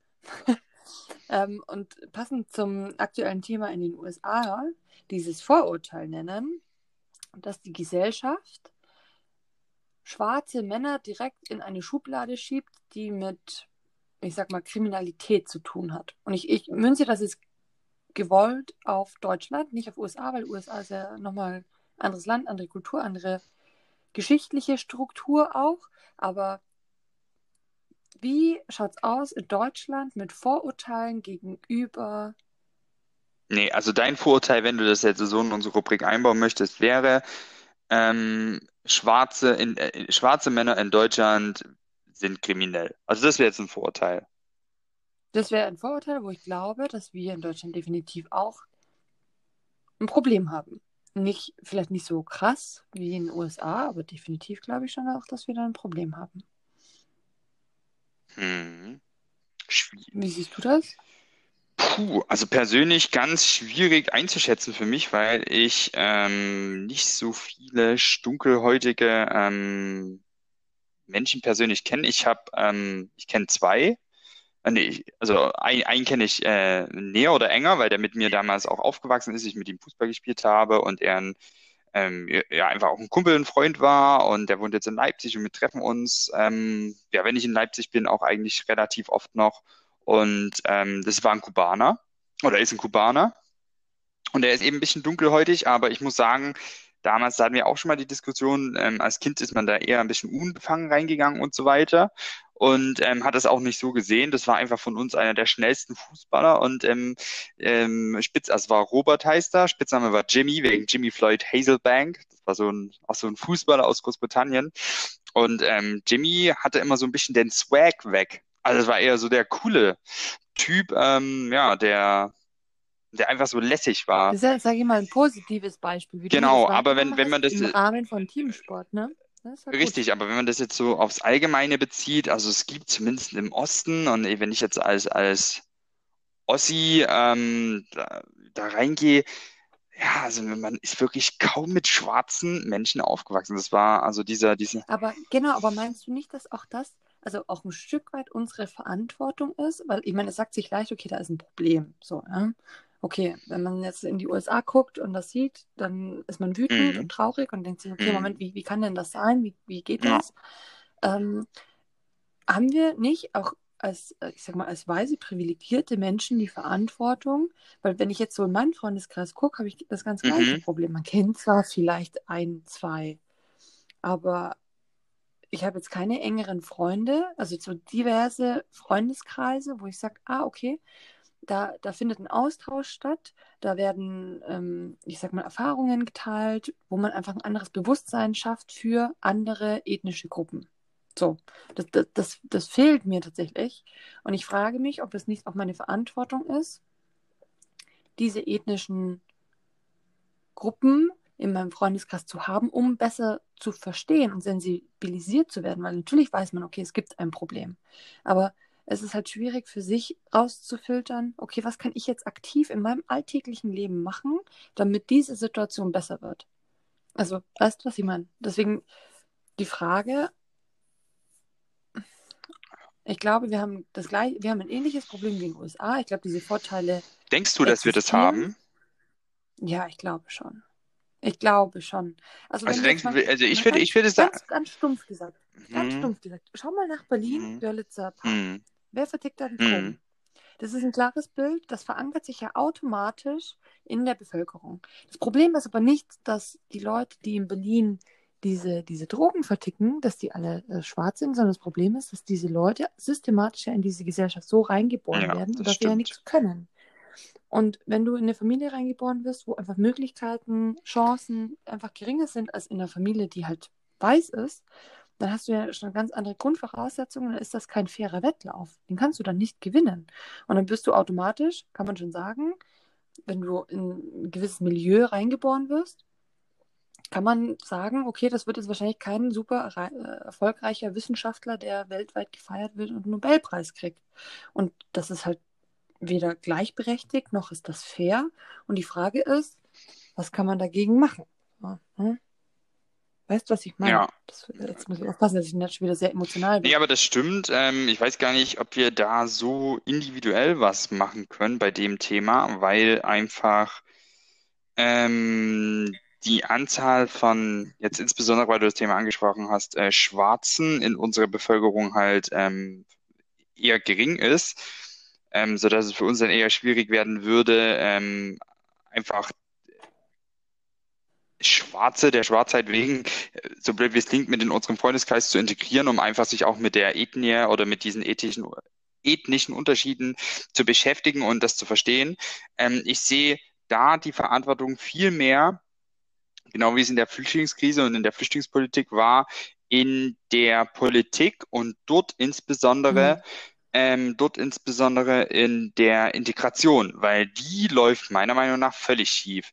Ähm, die Sache ist nämlich so, dass es genau wie in Frankreich mit dieser Ghettoisierung, so ist es ja teilweise auch in Deutschland geschehen, dass diese Randgruppen eben ähm, und, und seien es Schwarze oder seien es Flüchtlinge oder irgendwer, dass die in, in die Randgebiete gebracht werden, dass die dort sozial eigentlich immer schlechter gestellt sind und dass das ja eigentlich keine richtige Integration ist, weil Integration würde heißen, dass ähm, die Leute, die hier reinkämen, entweder eine Ausbildung bekommen, dass die Deutsch lernen würden, dass die alle Grundvoraussetzungen haben, eigentlich um den gleichen Erfolg wie die privilegierte weiße Masse zu bekommen, wie du sie jetzt nennst. Mhm. Und ähm, das passiert einfach nicht, meiner Meinung nach. Also insbesondere bei der ganzen Flüchtlingsthematik, die, die uns ja seit 2015 so sehr beschäftigt hat, habe ich dann mitbekommen, dass ganz viele private Leute, und das ist jetzt vielleicht ein Grund, wie man sich damit einbringen kann, dass aber ganz viele private dann irgendwelche Vereine äh, gegründet haben oder Fördervereine, um sich dann, ähm, also es waren auch viele Lehrer, die dann freiwillig sich mit dem Flüchtling hingesetzt haben, um den Deutsch beizubringen oder irgendwas über die deutschen Werte oder die Wertevorstellungen, die wir hier haben. Aber das muss eigentlich meiner Meinung nach zentral von der Politik gesteuert werden. Und das findet meiner Meinung nicht, nach nicht statt. Also um sich privat irgendwo einzubringen, würde ich sagen, ja, dann kann man das so machen, indem man dann sagt, also insbesondere jetzt, äh, das ist, sind wir bei den Flüchtlingen mehr und weniger bei, de, bei den Schwarzen, aber da zu sagen, ähm, da zu helfen, zu sagen, man, man bringt denen Deutsch bei und man beschäftigt sich mit denen, man hört sie auch an, weil ich denke, das ist auch ein Thema, was nie gekommen ist, dass man die Leute eigentlich mal angehört hat, die hierher gekommen sind, was die dazu bewogen hat, ähm, nach Deutschland zu fliehen. Ähm, um da auch ein Verständnis gegenüberzubringen, sondern man hat sie ja pauschal auch teilweise einfach nur verurteilt dafür, dass sie hierher gekommen sind. Und wir müssen die Diskussion hier nicht führen oder auswerten, wir alle kennen sie. Ähm, also ich denke, man sollte hier eine bessere Integration fahren und man sollte die Leute, egal wo sie sind, man sollte aufhören, eine Ghettoisierung zu bilden, sondern eine Durchmischung verschiedener Schichten. Und das ähm, auch im Städtebild. Mhm. Ich denke, das würde einfach helfen. Dass einfach dieses Feingefühl ist, dass Ja. man einfach ja, miteinander Umgang hat, ohne zu wissen. Und als Kind ist es besonders einfach, wenn da jetzt ähm, ein Asiate da ist, wenn da ein Schwarzer da ist, wenn da ein Europäer da ist oder was weiß ich, ein Südamerikaner. Wenn die alle als Kind zusammen sind, das ist es völlig scheißegal, welche Hautfarbe der hat oder, oder wo der herkommt, sondern oder welche Sprache der spricht selbst als Kind. Nee, die spielen einfach miteinander. Da existiert ja sowas wie ein Rassismus überhaupt gar nicht. Und ähm, wenn die Bevölkerung so durchmischt werden würde, wenn es diese Integration gäbe, dann wäre, glaube ich, schon ähm, der, der größte Schritt getan dazu, dass es sowas nicht mehr gibt. Und genauso kann sie Mhm. auch sagen, ist es eine Ghettoisierung auf der anderen Seite oder eine Privilegali Privilegisierung, wenn Ja, die ganzen natürlich. Weißen, in den USA ist es ja so, das ist Auf komplett, genau, leben, das ist ja. komplett unterschiedlich wie in Deutschland. In Deutschland lebt ja die reiche, die, die reichen Leute leben ja eher so in der Stadt, in Mitte, also in Berlin zum Beispiel in der Mitte oder dort ähm, in Augsburg wahrscheinlich auch in der Mitte in irgendwelchen Altbauten und so weiter, was sich andere gar nicht leisten können. Ähm, und in den USA ist ja so, da sind die Städte ja innen drin völlig leer. In Detroit leben in der Innenstadt nur Ja. die Schwarzen und die ganzen reichen Weißen leben in diesen Speckgürteln draußen rum, in diesen Vorstädten. Und ähm, das In diesen Genau, in diesen Sicherheits- Sicherheitsdingen. Und das ist doch völlig ja. fehlgeleitete In Integration von allem. Und äh, ja, also ja, das ist meine Meinung dazu. Ja, und die Schulzuweisung, die findet ja natürlich auch so statt, je nachdem, wo du wohnst, gehen, gehst du auch zur Schule. So, wenn jetzt natürlich alle weißen, reichen Leute in einem Viertel wohnen, gehen die alle zusammen zur Schule. Aber da, und, äh, da, und Ähm, Genau. Integration, äh, genau da fängt es ja dann an, weil wenn du sagst, ich stimme dir zu, ich glaube, also da ist Politik ganz groß in der Verantwortung und Kinder sollten eben, wie du sagst, bunt durchmischt werden. Und weil bei Kindern ist das wurscht. Kinder wachsen ja nicht damit Aber- auf. Und somit könnte man da einen ganz großen Schritt aber da triffst du natürlich ich einen guten ganz- Nerv. Also Da triffst du einen richtig guten Nerv, weil wenn ich das jetzt in Berlin sehe, ne, wir wohnen hier direkt im Wedding, genau an der Grenze zu Pankow. Und Ja. sobald ich unter die Brücke vom Ja. Wedding nach, nach Pankow laufe, das ist eine komplett andere Welt. Also du siehst hier bei uns, wenn wir in den Park gehen, ganz viele türkische Familien oder Mhm. arabische Familien, viele Müttis mit, mit Kopftüchern und 100 Kinder, also 100 kleine Kinder, die miteinander spielen und raufen und toben. Und wenn du auf dem, Bre- äh, wenn du äh, nach Pankow rübergehst, dann ist es wirklich klischeehaft, diese Ökomuttis mit ihren Laiengewändern und ihren privilegierten Kindern und Teure Bio, Genau. klar, äh, Teure Bierklammern, das ist Zeug, krass, ja. aber die, denen würde es nicht einfallen und die predigen ja auch links. Also eigentlich predigen die ja links, ne? Kann, kann man nicht anders sagen. Ja, ja. Oder, oder grün links. Und denen würde es aber nicht einfallen, ihre Kinder mit denen aus dem Wedding in eine Schule zu stecken. Und das ist doch aber falsch. Weil genau das würde ja dazu Ja, beitragen, ein gemeinsames Verständnis zu bringen. Und zu sagen, nee, ich kann Ja. meine Schüler da nicht hinstecken. Was denkst du, was da los ist? Und äh, das ist doch, aber da- das ist so unterschwelliger falscher Rassismus. Und, ähm, und äh, Genau, das, richtig, ja. Aber das müsste ja, das müsste ja staatlich aber dann irgendwie ge- ja, durchgesetzt werden, ne? Dass man sagt, okay, man, man mischt. Man mischt da einfach durch. aber die, Ganz. Richtig. Also so können wir es lösen, weil am Ende Ja. ziehen die, wenn wir jetzt im, im die, die, die Ökomuttis, die bisher noch im Wedding gelebt haben, jetzt kriegen sie ein Kind und sagen sie, das können wir nicht im Wedding bleiben, weil hier mit dem Kind in die Schulen und das, wir ziehen jetzt in Prenzlberg. Also allgemein finde ich, ist das ja so, aber wenn es jetzt um mein Ja, Kind geht, richtig. vielleicht Genau, aber genau so sind die Ja, ja. Diskussionen auch. Also die Diskussion hört man ja richtig oft. Ah. Ja, Ja, also ja. genau. Das ist echt bescheuert, gell. Aber ja, nee, okay, also stimme ich dir zu. Ich finde es auch nochmal ganz gut, wie du sagst, ähm, dass es viele so private Vereine gibt oder Leute, die sich privat einfach engagiert haben. Und da gibt es ganz viele Plattformen, wo man auch ähm, sich engagieren kann. Ich glaube, ich muss das ähm, mal nochmal in Angriff nehmen. Ich habe mir das in Berlin damals schon überlegt, habe das dann aber für, für Kinder gemacht, aber auch nur kurz, ne? Aber ich glaube, das sollte ich mir nochmal überlegen, weil irgendwie habe ich das Gefühl, man muss was machen. Also ich weiß, die Politik ist ja in der Verantwortung, aber irgendwie habe ich das Gefühl oder das Bedürfnis, privat auch was zu machen. So. Aber ja. Nee, was hast du denn, ähm, das finde ich ein guter Punkt, nehme ich es mal so mit und äh, lass uns mal zu deinem Vorurteil wechseln.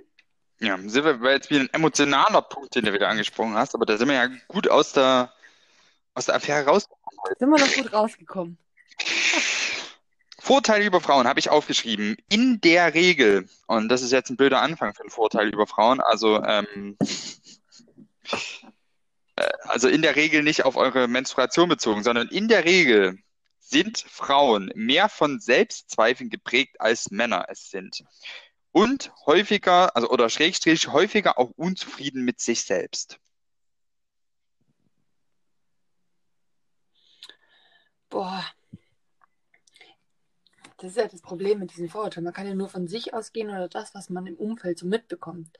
Wenn ich jetzt mein männliches Umfeld mir anschaue und das männliche Halten- Verhalten für mich so ein bisschen analysiere, würde ich das so einfach nicht unterschreiben. Ich glaube, das ist ein Vorurteil und das stimmt vielleicht in einzelnen Fällen, aber ich kenne genügend Männer, die sich selber auch sehr stark hinterfragen. Die lassen das nicht ganz so durchblicken wie Frauen. Die machen nach außen vielleicht einen selbstsicheren Eindruck, aber hinterfragen sich sehr stark. Wenn nicht sogar teilweise stärker als Frauen. Und das ist so ein bisschen, ich sag mal, die Krux an der Sache. Deswegen würde ich sagen, dem Vorurteil stimme ich nicht zu, basierend auf meinen persönlichen Erfahrungen in meinem Umfeld. Was sagst du dazu? Meinst du, das stimmt? Jetzt mal von dir ausgehen vor allem. Hm. Also ich bin da wieder ein schlechtes Beispiel, weil ich kämpfe ja auch mit, mit, mit Selbstzweifeln oder diversen Selbstzweifeln oder hinterfrage mich ja oft, äh, oft auch selbst, mich in meinen Entscheidungen, mich in meinen zukünftigen Entscheidungen. Ähm, das ist schwierig. Ähm, Craig ist da, Craig ist da auch nicht so. Also Craig ist auch nicht so ein Kerl, der sagt, ja, ich bin, ich bin gut und ich mache alles richtig. Der hinterfragt schon auch viel. Also hm, deswegen, also in meinem Umfeld muss ich sagen, ich jetzt meine Brüder anschaue, vielleicht weniger. Ähm, aber ich, ja, ich glaube, auch ganz ehrlich, also vielleicht müsste man sagen, nicht hinterfragen, sondern unsicher. Sind Männer weniger unsicher als Frauen es sind? ja, Oder Frauen sind unsicherer als ich Männer? weiß, ich, Weil dann würde ich sagen, ich weiß gar Weil nicht. gerade, also wenn, wenn jemand bei mir vorbeifährt mit einem roten Dreier BMW, äh, getuned und Bass und, und alles, das, das, da kriegt man sofort den Eindruck, ähm, nee, also diese Person hat definitiv kein Selbstbewusstsein. Ja, die versucht irgendwas zu kompensieren Stimmt, und ja. fühlt sich eigentlich gar nicht selbstsicher. Dieser Kater ist so geil. Entschuldigung. Hallo Cäsar. Es juckt ihn gar Er ist einfach reingesprungen jetzt in, den Podcast, ja. Geil. So ein geiler Kater. Mensch, siehst du, das, haben, das war, ah, das müssen wir eigentlich nochmal, wir müssen in der nächsten Folge mal äh, den Leuten da draußen erzählen, wer Cäsar ist, wie Cäsar euer Li äh, Life, Gottes Willen, euer Leben verändert hat und äh, wie ihr alle Herzen stehlt. Äh, das aber dann in der nächsten Folge, weil wir überziehen massiv. Genau. Ich würde sagen, dieses Ähm, Vorurteil, sagen wir einfach, stimmt nicht. Wir machen hier Ja, so ich Mythbusters sagen. und dann sagen wir, wie, wie, äh, genau. So, dann lass uns zu unserem letzten Oh, ja. kommen. Das ist nämlich der Po- und Ja. Nachträger. Und diese Woche ist es Und ähm, bei uns beiden ein richtig. Nachträger. Ja, und ähm, ich muss gestehen, also ich bin ganz ehrlich zu unserer Community, die aus so vielen Leuten besteht, aber ähm, ich verwerte nochmal das, was ich bei unserer letzten Folge gesagt habe, die wir nicht äh, veröffentlicht haben, toppe das aber nochmal ähm, mit einer kleinen äh, zugesetzten Story, die mir jetzt vor zwei Tagen passiert ist. Deswegen den Teil kennst du noch nicht, Freddy.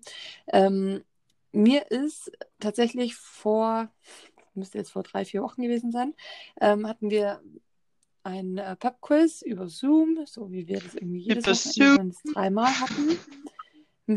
In dieser tollen Corona-Zeit, halt die Schnauze. Ähm, also wir hatten halt jedes Wochenende irgendwelche Freunde oder wir haben selber einen Pub-Quiz veranstaltet und es war halt irgendwann fast schon Routine und ich dachte mir beim Einkaufen, ach Mensch, Craig trinkt halt super gern Cola Light und ähm, wollte ihm irgendwie eine Freude machen und kauft diese, wie, da gibt es halt diese massiven, fast schon peinlich aussehenden, sind es eineinhalb oder zwei Liter Flaschen Cola Light, diese riesen Dinger. Ähm, egal, also es hat sich riesig angefühlt und ich dachte mir, ach, Craig wird sich da riesig drüber freuen, ich nehme das mit. Komm daheim an und dachte mir, ach, jetzt ist es lauwarm, in einer halben Stunde geht da dieses dann los. Ich stelle das einfach kurz in die Gefriere, dann wird es schön kalt und äh, dann überrasche ich ihn, wenn es losgeht. und dann kann er da ein Glas von trinken. So. Hab das natürlich vergessen. Was sonst? Und äh, man hat dann einen Pubquiz gemacht über Zoom und getrunken und dann natürlich vollkommen vergessen, dass dann diese Riesenflasche Cola in der Gefriere steht. Und irgendwann um halb sechs morgens, ich werde es nie vergessen, ich, ich, lag im Schlafzimmer und die Tür war auf und auf einmal hat es so ein Geräusch gemacht. Ich bin davon aufgewacht und dachte mir, oh Gott, scheiße, was ist jetzt passiert? Bricht jemand ein oder ich, keine Ahnung. Im ersten Moment wusste ich ja gar nicht, was, was das für ein Geräusch war. Und äh, dachte mir, ich stehe jetzt einfach auf und gucke mal, was in der Wohnung los ist und sehe, dass die, ähm, das Gefrierfach auf ist in der Küche. Und dachte mir so, hm, und mach auf. Und dann war der ganze, das, die, also wir haben so einen riesen Kühlschrank, aber die eine Hälfte war voll mit gefrorener Cola. Also für alle Leute da draußen, kühlt niemals Plastikflaschen in die Gefriere, weil wenn das explodiert, explodiert es in jede letzte Ecke. Ich musste das Ding, ich habe um halb sechs in der Früh mit einem Kater angefangen, dieses Ding abzutauen und sauber zu machen und habe alles putzen müssen. Das war so nervig.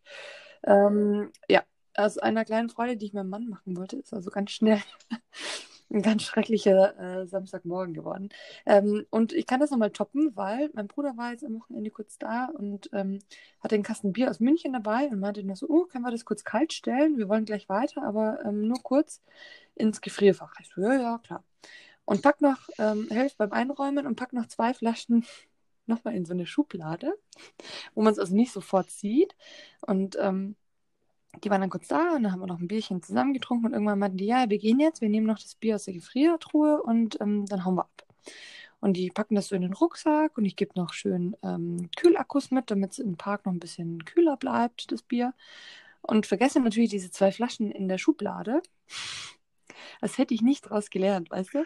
Oh, und ähm, ja, äh, am nächsten Tag, das, das Gute ist, es war ja Glas. Also es war diesmal nicht Plastik, sondern es war Glas. Und ähm, ich machte die Gefriere auf und denke mir so, ho, hm, was ist denn da noch drin? Das schaut so komisch aus. Und mach auf und dann waren diese zwei geplatzten Bierflaschen in diesem Fach. Zum Glück war es nicht überall verteilt, sondern ich musste nur diese eine Schublade rausnehmen, abtauen und äh, putzen und wieder rein. Aber ich dachte mir, wie blöd kann ein Mensch sein? Ohne Witz. Also es ist mir jetzt zweimal passiert in einem Monat, wie blöd. Aber Bier, Bier ist tatsächlich auch schon mal im Kühlschrank geplatzt. Also Leute, Ist nicht so schlimm. das Äh, ist nicht so schlimm. Weil das, der, richtig. das Glas platzt ganz geradlinig. Richtig. Du musst jetzt nicht irgendwie Scherben auf, aufklauben. Und die Genau, es Flüssigkeit stinkt ein verteilt bisschen nach Bier dann, aber äh, mehr ist es nicht. Aber Bier ist halt auch schon mal. Es Das Schlimme war, dass es einfach äh, Albrecht da Ja. reingelegt hat und ich das Ja. nicht wusste. Und ähm, er am nächsten Tag, dass es auch nicht mehr wusste, abgereist Mhm. ist und dann ist das Bier irgendwann, ja, naja, mal richtig. Ähm, geplatzt. Schön. Also Leute, lieber Geduld haben und es im Kühlschrank normal äh, kühlen. aber es ist ein schöner mit dem Aufreger. Gefrierschrank ist einfach zu riskant. Was ist dein, äh, ja, ich habe noch einen, den spare ich mir aber bis zum nächsten Mal. Ähm, ich habe ganz viele, ähm, nicht so schlimm. Du wolltest auch noch einen Aufreger erzählen. Den kenne ich, glaube ich, noch nicht, deswegen hau mal raus. Ja, ähm, letzte Woche war ja? Männertag. Und ähm, man geht eigentlich davon aus, dass man dann mit 26 Jahren so mitten im Leben steht und äh, man nicht mehr die gleichen dämlichen Fehler macht, wie es so früher war mit 16, 17, 18, als man sich hemmungslos besoffen hat, mit einem Böllerwagen rumgezogen ist und äh, da sind mir auch schon die unmöglichsten Dinge passiert und widerfahren. Ähm, und man geht einfach davon aus, dass man einfach daraus lernt, dass man ein bisschen gesitteter wird. Ähm, und ja, dann waren wir dieses Jahr aber mal wieder in einer alten Konstellation zusammen. Also die letzten Männertage habe ich gar nicht so gefeiert, weil letztes Jahr waren wir ähm, auf Mallorca zum Ur also einfach im Urlaub auf Mallorca. Ähm, vor zwei Jahren waren wir, glaube ich, in den USA zusammen. War das da schon? Ich glaube schon. Man nutzt, man Ja, nutzt halt irgendwie die war das dann so. Die letzten Jahre, die letzten ja. Jahre zumindest. Und dieses Jahr als Also, Männertag waren wir wieder alle da. Frau. Und da habe ich mich mit meiner alten, äh, wirklich Brand-Erbisdorf-Clique wieder getroffen Mhm. und wir haben gesagt, wir machen alle was zusammen. Und weil da der Großteil mittlerweile in Dresden wohnt, ähm, sind wir dann nach Dresden gefahren oder ähm, und haben uns dann halt dort getreff, äh, getroffen zum Frühshoppen und ähm, dann hatten wir so eine Route geplant, wo wir von Biergarten zu Biergarten wandern. Ähm, ich glaube, wir wollten so sechs oder sieben Biergärten schaffen. War das so viel? Ich glaube, so sechs, sechs bis acht, sage ich jetzt mal. Ähm, am Ende waren es nur zwei. Ähm, und wir sind jetzt alle schon so zwischen 25 und 27 Jahre alt und wir haben uns wirklich wieder benommen wie die letzten Kinder. Also ganz schlimm. Ähm, wir haben uns gegenseitig, also wir haben gerauft, wir haben gecampelt, wir haben uns so gegenseitig so ein bisschen verdroschen und also wirklich so ganz wieder, wo man so denkt, ah, man ist eher so 16, aber nicht so 26 und das war halt auch noch am das war halt auch noch so am Elbufer. Einmal im Jahr. Ähm, und und, und äh, da waren auch halt auch noch ganz viele Leute, aber das ist nicht so aufgefallen, weil die halt alle irgendwie schon wieder so besoffen waren. Ähm, ja, lange Rede, gar keinen Sinn. Am Ende ist es aber wieder wie folgt gewesen. Ich habe äh, mir vor einem Jahr in Mallorca eben noch eine Brille gekauft, eine Holzbrille für 70 Euro, für die ich, auf die ich sehr stolz war. Und ich Idiot habe die zum Männertag mitgenommen, die ist zerbrochen. also kaputt. Dann habe ich meine Apple Oh Watch, nein. dieses dämliche Ding, was ich mir irgendwie mal gekauft habe, dran gehabt zum Männertag, weil ich dachte, und das war wirklich meine Überlegung, du bist jetzt in einem Alter, wo du dich nicht mehr hemmungslos besäufst zum Männertag, sondern wo du gesittet Bier trinkst und dann habt ihr auch noch so eine große lange Wanderung, da kannst du ruhig deine Schritte mit der Apple Watch zählen. Dann ist ein, mein Kumpel auf meinen Rücken gesprungen irgendwann und wollte, dass ich den Huckepack nehme und ich bin nach vorn über umgekippt und habe mich mit meiner Apple Watch aufgefangen. Ähm, und da ist jetzt das Display so ein bisschen zerkratzt, aber irgendwie nimmt es die Werte auch nicht mehr so wirklich auf. Also ich weiß jetzt nicht, was das ist. Ich hoffe, ich kann die noch irgendwie zurückschicken. Ähm, ja, was habe ich mir noch aufgeschrieben? Ach, und das Schlimmste war, durch das Campeln mit einem Kumpel, was ich übrigens verloren habe, was noch viel peinlicher ist, aber ist egal, was ich verloren habe, ähm, habe ich mir, glaube ich, irgendwie so eine Rippe angeknackst. Also warte, ich habe äh, übelst Schmerzen die ganze Zeit gehabt im Brustkorb. Ich dachte, oh Gott, jetzt hast du es völlig übertrieben mit deinem Herzen. Das Herz macht nicht mehr mit. Also wie so ein Herzstechen. Ich weiß nicht, ob du das kennt, wenn du so ein Herzstechen hast. Das hat gar nicht aufgehört. Und ich so, was, ist, was ist denn das jetzt? Jetzt, Ja. jetzt? jetzt kommt er dich holen, so ungefähr. Und ich denke, aber irgendwie habe ich mir irgendwie was verknackst oder verklemmt. Auf jeden Fall, ja, war dieser Männertag ziemlich cool, weil wir uns einfach wieder wie Kinder benommen haben. Aber es war auch sehr peinlich und es sind viele Dinge, ja, kaputt gegangen. Genau, das war mein Aufreger. gegangen. Richtig. Von Körper bis zur Apple Watch. Ja. Aber da muss ich gestehen, ich liebe ja solche Stories. Also ich finde es irgendwie cool, dass man sagt, okay, man ist erwachsen. Wir, Wir hatten ja auch alle Jobs. Wir fanden uns alle so geil, wenn wir jetzt alle so. Jobs haben. Ja, jetzt müssen wir. Wir haben alle Jobs. Das war das erste Mal, dass wir alle Jobs haben.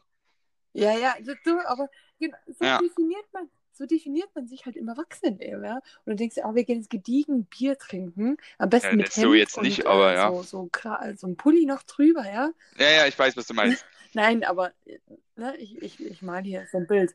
Ähm, und man geht ein paar Bierchen trinken, das ist das lustig und dann fährt man wieder nach Hause.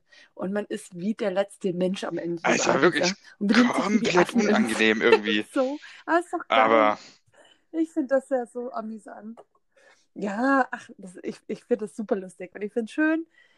Ich hoffe, du kannst die Apple Watch ersetzen und ich hoffe, die Rippe ist jetzt nicht. Ähm, Obwohl ich bin auch traurig, ich bin eigentlich, ähm, ich würde mir, ich würde mir nie wieder so eine Apple Watch holen, weil ich ja eigentlich die anderen, die normalen Uhren viel schöner finde. Ähm, und ich bin ja auch so durch meinen Vater ein bisschen,